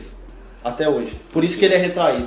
E- Digamos. Pode falar, André. Não, é que vocês encerraram o caso do Neymar, é que eu falei do Tite, né? Aí um dos tópicos que eu falei foi como lidar com o cara do tamanho do Neymar. E aí a gente esqueceu do Tite de novo. É, o... Tá certo que tudo que vocês falaram pra mim, eu, eu assino, é, é por aí mesmo, mas é, o problema da seleção é além de Neymar. É, assim, não, certeza. fato, é. Gente, Vai além. isso Indo de baixo pra E, cima, e né? du- Lógico. duas coisas que o Tite precisa trabalhar de verdade. Primeiro é a forma de jogar e segundo, os jogadores que ele leva. É, porque todo mundo criticou Fred, Tyson, machucado. Tyson, né, de não ter um meio ali pra, pra organizar a cozinha ali. Renato Augusto foi mantido mesmo com lesão no joelho. Uma Fagner- seleção bastante envelhecida. O, o Fagner foi, Olha, foi pra lá. É, o Fagner deu sorte, né? Que ele jogou bem, né? Porque. Não, e- É. porque ele foi lá. Deus, parece um desastre. É, era pra todo mundo ser um desastre. Ele foi imagina. pra lá direto de ser. de- direto de uma, de uma Lesão. contusão, né? De, de uma É, lesão. ele- era mais um que tava vindo machucado. Sim, o Wagner, sim. quando ele estreou na seleção, ele estava mais de dois meses sem jogar. Sim. Mais de dois meses, um lateral direito sem jogar, gente. Ele deu sorte. Tem um pingo de juízo. É o cara que superou. O Felipe falou bem isso. Esse cara É. superou. Motivacionais É. funcionaram. E, e- esse pode fazer um videozinho pra vender pro Sim. empresário, pra mandar pra Europa. Mas se você prestar atenção nos quatro homens de seleção, de marketing de seleção, que é o Tite, o William, o Paulinho e o Neymar, foram péssimos. Todos abaixo da expectativa. Não Sim, sim. são- foram péssimos, que em algum momento o William apareceu, em algum momento o Paulinho apareceu, mas é, esses homens de marketing da seleção foram os piores da seleção. Agora eu quero ver o Paulinho na quarta divisão. Que nem na propaganda. É. E eu queria falar também sobre uma relação de treinadores no Brasil, que o Barreiro, o Felipão e o Tite são semelhantes, mas o Barreiro não acompanhei tanto a carreira dele de treinador antes da Copa de 94, mas o Felipão levou quem colocou ele lá, quem levou a carreira dele até lá, e o Tite é a mesma coisa, desde o Marquinhos, que estreou como volante, que ele colocou o Marquinhos como volante para jogar lá atrás no Corinthians, ele colocou os caras do Grêmio, colocou o cara do Inter, que ele jogou em 2009, Tyson, colocou uma galera do Corinthians, colocou e colocou, e quando viu ele confiava nesses caras. Eu acho que o único que eu levaria de todos que o Tite levou é o Cássio. Tá, eu não tenho nada para falar do Cássio, acho que o Cássio é um goleiro excepcional. é, pode não ser o melhor goleiro do mundo, mas o Tite poderia levá-lo tranquilamente. Agora, ele se apoiou na história dele. Ele está aprendendo no inverso, sorte dele que foi pouco que aconteceu, porque o Brasil podia ter tomado uma porrada maior ali. Se ele levou o cara que não estava em condição de jogo, Sim. a caras, né? Se fosse um só, beleza, mas se fosse um Romário, ó, vai voltar só na semi, vamos lá. Ó, Então, Tem que levar, né? tem que, se fosse o, como é que chama, o Salah? É, o Salah, tipo, o tamanho pro Egito, né? Leva não o leva. Salah, leva Leva o essa porra aí, pelo amor de Deus. E aí eu acredito que o Tite ele entendeu aos poucos, dentro dos jogos, que a opção e o DNA nacional funcionava melhor jogando sem um, com um volante, mais meias ou mais atacantes, independente de ser meio ou atacante, o Brasil funcionou quando ele tirava volante, quando ele tirava o Paulinho, que não fazia o volante, É. mas atrapalhava o ataque. Atrapalhava entre aspas, ele foi bem em alguns momentos, mas era muito previsível. E ele não foi como você citando culhões, não teve culhões para manter o time que estava visivelmente melhor para jogar. Não estou falando nem peça por peça. Eu estou falando na função. O Brasil mais ofensivo funcionou do jeito que todo mundo queria, cara. O Brasil segundo tempo da Bélgica lá foi É, perdemos três. O Torci. Portugal foi o melhor do o segundo tempo. único Sim. momento que eu torci pro Brasil foi no segundo tempo contra a Bélgica. Eu me esqueci do defesaço do E eu tava igual o Tite sentado assistindo o jogo É. e vendo o Brasil. Ah, vai fazer gol. Ah, o Portugal foi o goleiro que mais fez defesas na Copa. Né? Sim. Então, o eu acredito que o Tite faltou um pouco de firmeza para fazer a adaptação que a própria Copa fez, assim, e Claro. fixar isso na seleção. E entender, entender que assim, cara, é, isso é outra coisa que eu também já falei aqui, a Copa é um tiro curto. Não, não tem por que você ser conservador com Jesus em campo, com o, o William em campo, com o Paulinho em campo. Ele tirou o Paulinho, entrou o Renato Augusto, que fez que fez, fez gol e quase fez segundo. Cara, o Douglas Costa, quando entra, ele faz toda a jogada que ele sai de três belgas e rola pro, pro Neymar dar aquela colocada que o Courtois pega, né? Baita defesa, mas assim, mais uns dois lances daquele a bola entra. O Firmino, quando entra em jogo, já começa a dar muito mais opção. Cara, não pode, não pode, não pode ser conservador numa Copa do Mundo, meu Deus do céu. Então, eu, eu, eu concordo com você. Eu, eu, eu acho que não pode, mas o problema é que ele levou a enfermaria pro banco. Com o Douglas Costa, veio baleado, Mas nesse o Renato jogo- Augusto baleado. Eu, eu, Então, só, assim, só entrar nesse tópico de relação a machucados, é, será que a comissão médica do Brasil forçou a barra? Treinos Preparado físico, preparado né? Físico, físico, é, o, sim, o, sim, Dou- a esposa do Douglas Costa jogou no ventilador, né? Que falou que o treino tava muito puxado. Muito puxado. O, o Danilo arrebentou, Fred é, chegou a treinar e estourou de novo. Douglas Costa, Douglas. Costa. Só Eu não lembro- complementar, eu não foi Difícil, Eu né? ia falar uma maldade aqui. Mas ó, né? só pra Deixa complementar, não foi só o Brasil que reclamou disso, algumas seleções, até de ponta também reclamaram. E é meio bizarro porque todo mundo vem de final de temporada, como a gente já disse. É. É, é treino técnico, Não mas. precisa forçar. Exato, o, físico, o é. físico você não tem que mexer no, no início da Copa. Na então- última Copa foi ao contrário, né? Todo mundo falava, ah, o Brasil não treina. Não, que treina o quê." errado. Treinava pouco. Aí o Felipão até quando foi eliminado veio com as planilhas, ó, tô vendo aqui, ó, o jogador aqui estourado aqui, se eu forço Não, mas, mais ó, ele estoura. É, parece que agora foi o contrário, né? Parece que a 2014 intensidade foi maior agora nos treinos, né? 2014 o que eu lembro de treinamento é o seguinte, treino muito aberto com família de jogador, com a Globo ali, todo mundo, festa, era coletivo, que coisa que não se usa mais no mundo, é, treino de campo inteiro, isso, isso eu lembrava muito, assim, que eram uns treinos muito ultrapassados. O- Quantidade de treino eu não lembro Eu só, só vocês precisaram lembrar uma outra coisa do Tite em relação a clube, que eu lembro o campeonato Copa Libertadores de 2012, né? Sim. Quase abriu o bico. Ele usava 13 jogadores, tá? Era o Romarinho e o Emerson, né? Que entrava assim, Danilo, Romarinho e Emerson. Que na O. Romarinho virou o Emerson. É que Ele- é, ele era não- o Liedson na primeira fase, aí ele sacou É, o Liedson, o Jorge Henrique e Emerson no ataque. Mas ele só tinha 13 caras. Sim. E esses caras já estavam abrindo o bico, assim, de um jeito que foi ele parou durante seis meses para ir pro Mundial. Porque ele sabia que esse time não ia conseguir jogar o brasileiro mais. Ele acabou com os caras. E ele tem o discurso dele de intensidade, né? Ele fala Sim. muito isso. Mas não teve na Copa, né? O Brasil não se mexia em campo. Sim. Então, eu acredito que a seleção não é o Corinthians, não é um clube sem Não, dinheiro, não. pode escolher os melhores jogadores, ele podia ter um plantel de 23 jogadores que podem, podem muito bem E ser Saudáveis, e o principal, como gente falou, a seleção não é, não é clube, você não vai jogar uma liga, você não vai jogar três campeonatos simultâneos. Você não vai jogar 38 rodadas, meu filho. É, você vai jogar 7 partidas. máximo. Se você chegar até a final. Mas- 7. Mas, ah, mas existe uma construção que vem desde as Concordo, eliminatórias, né? concordo, Sim. concordo. É, assim- Mas eu entendo que você precisa preparar, mas ele prepara rápido. Não, eu concordo, eu concordo com o que você tá Se falando. entregou muito nas eliminatórias e estourou os caras pra Copa. O sabe? que, eu tô, o que eu tô te falando, André, é que Também. assim, é que eu tô te falando é o seguinte.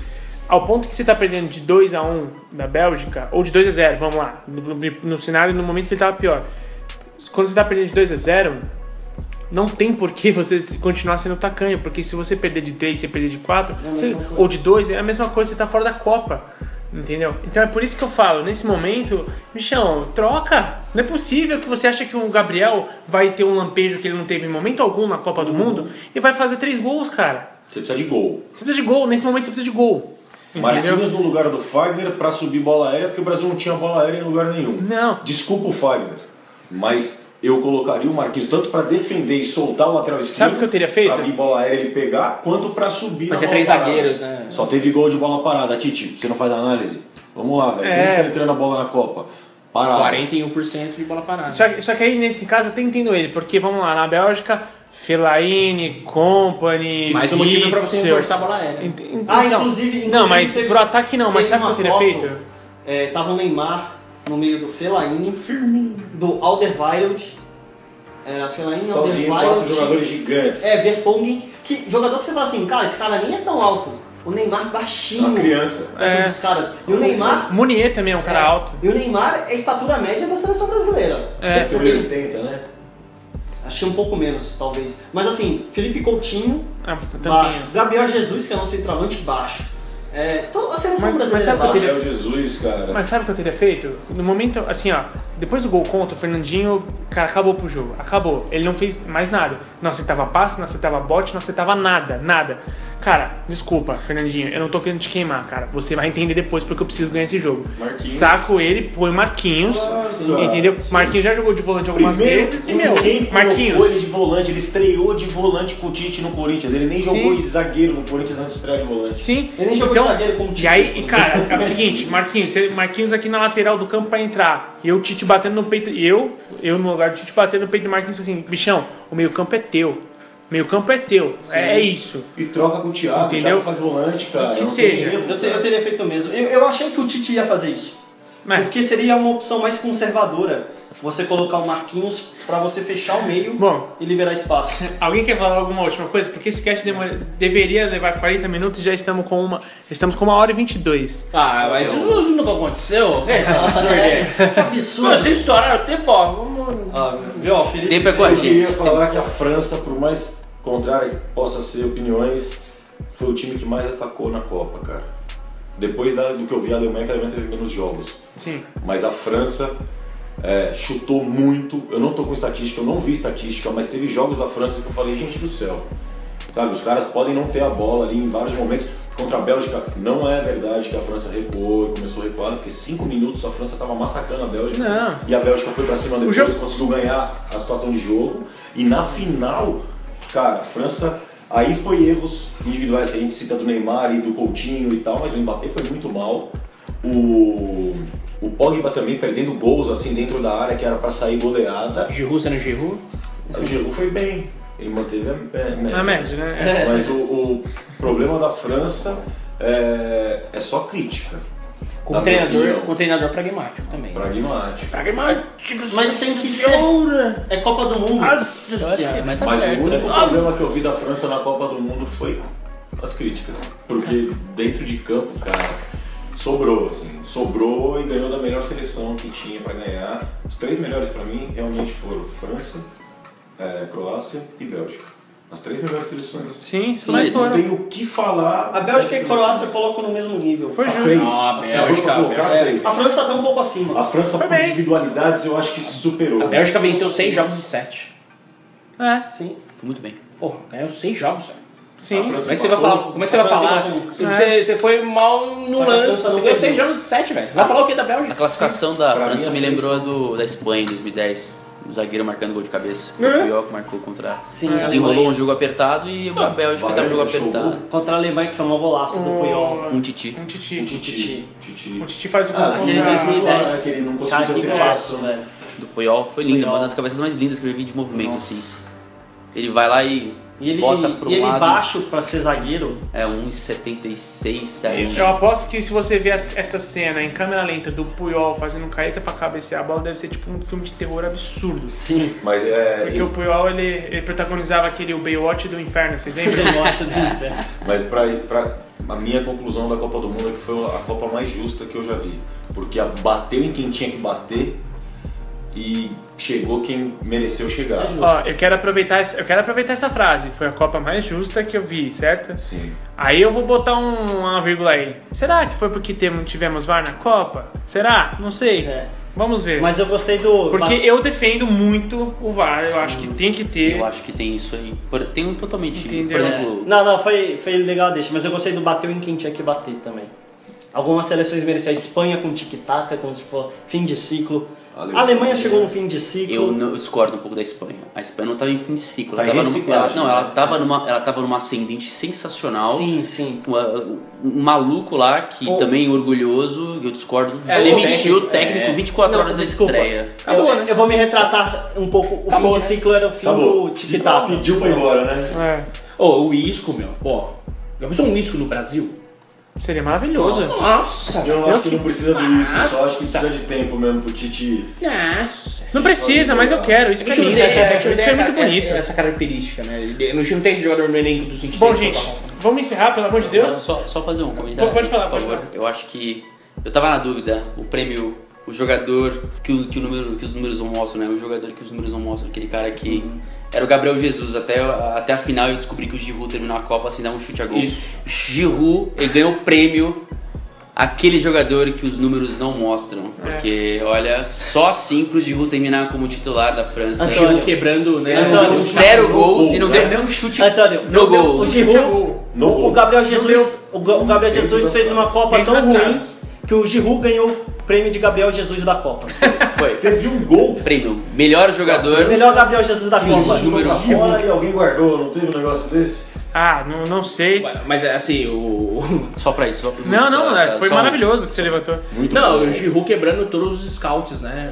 Da É. vida, assim, porque o time foi campeão do mundo. Com o centroavante? Não. É o prêmio. É. O jogador que os números não mostram. Um jogador que os números não O mostram. prêmio Gabriel Jesus. Bom, eu quero. Não, encerra, falar, pelo amor de. Deus, encerra, mas Copa, próxima Copa, 2022, Qatar, todo mundo juntando dinheiro aí, 200 reais por mês até lá, né? Aplicando Essa é a dinheiro. conta? Essa é a conta. É, 1.200 funcionários já morreram lá, né? Em Doha, que é numa- vai ser essa cidade, né? Vai ser uma cidade. Ainda tô querendo enfiar 48 seleções numa cidade só, né? Isso vai que ser, vai ser louco. vai ser gênio, né? O cara de a maior logística distância- lá, a né? maior amor de distância-. Só vou se eu for jogar, Entre- então. A maior É. distância entre estádios 55 quilômetros. Imagina o mundo concentrado Não em é pra ter público. 55 quilômetros. Não, quem vai assistir os jogos são os próprios jogadores que vão jogar depois, né? É. Quer dizer, não pode levar família, né? Não É. pode ter hotel. Segundo a FIFA, você vai poder ver três jogos no mesmo dia. Parabéns. Cifa, você atingiu o nível CBF de organização. Cara, eu não Morreram 1.200 funcionários até agora. Estima-se, de verdade, existe essa estimativa, que morram 4 mil funcionários até a Copa.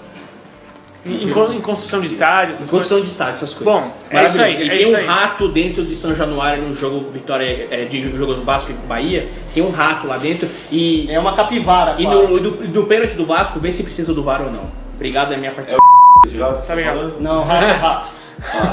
Essa, Um rato essa, menos Não, é, é uma quase. Parece uma capivara. É uma quase capivara. é, essa parte pode ser cortada? Talvez. Vamos ver. Bom, agora pra finalizar, é, já que agora já foi, foi tudo pro caralho, eu quero que cada um fale, em, tipo assim, dentro de 5 segundos, o momento mais memorável da Copa. André, Me- momento memorável da Copa. o que, é o que marcou essa Copa pra você? 5 segundos. O fim. Lucas, Vai gol do Pavar. Léo, O filho Felipe, do Vida na torcida. legal, legal.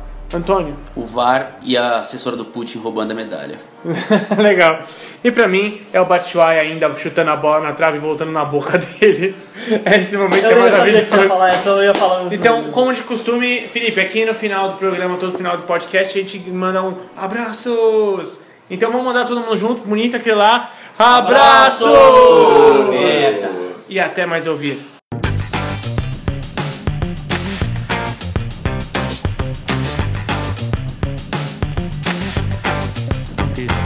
Podcast foi produzido por THE 360.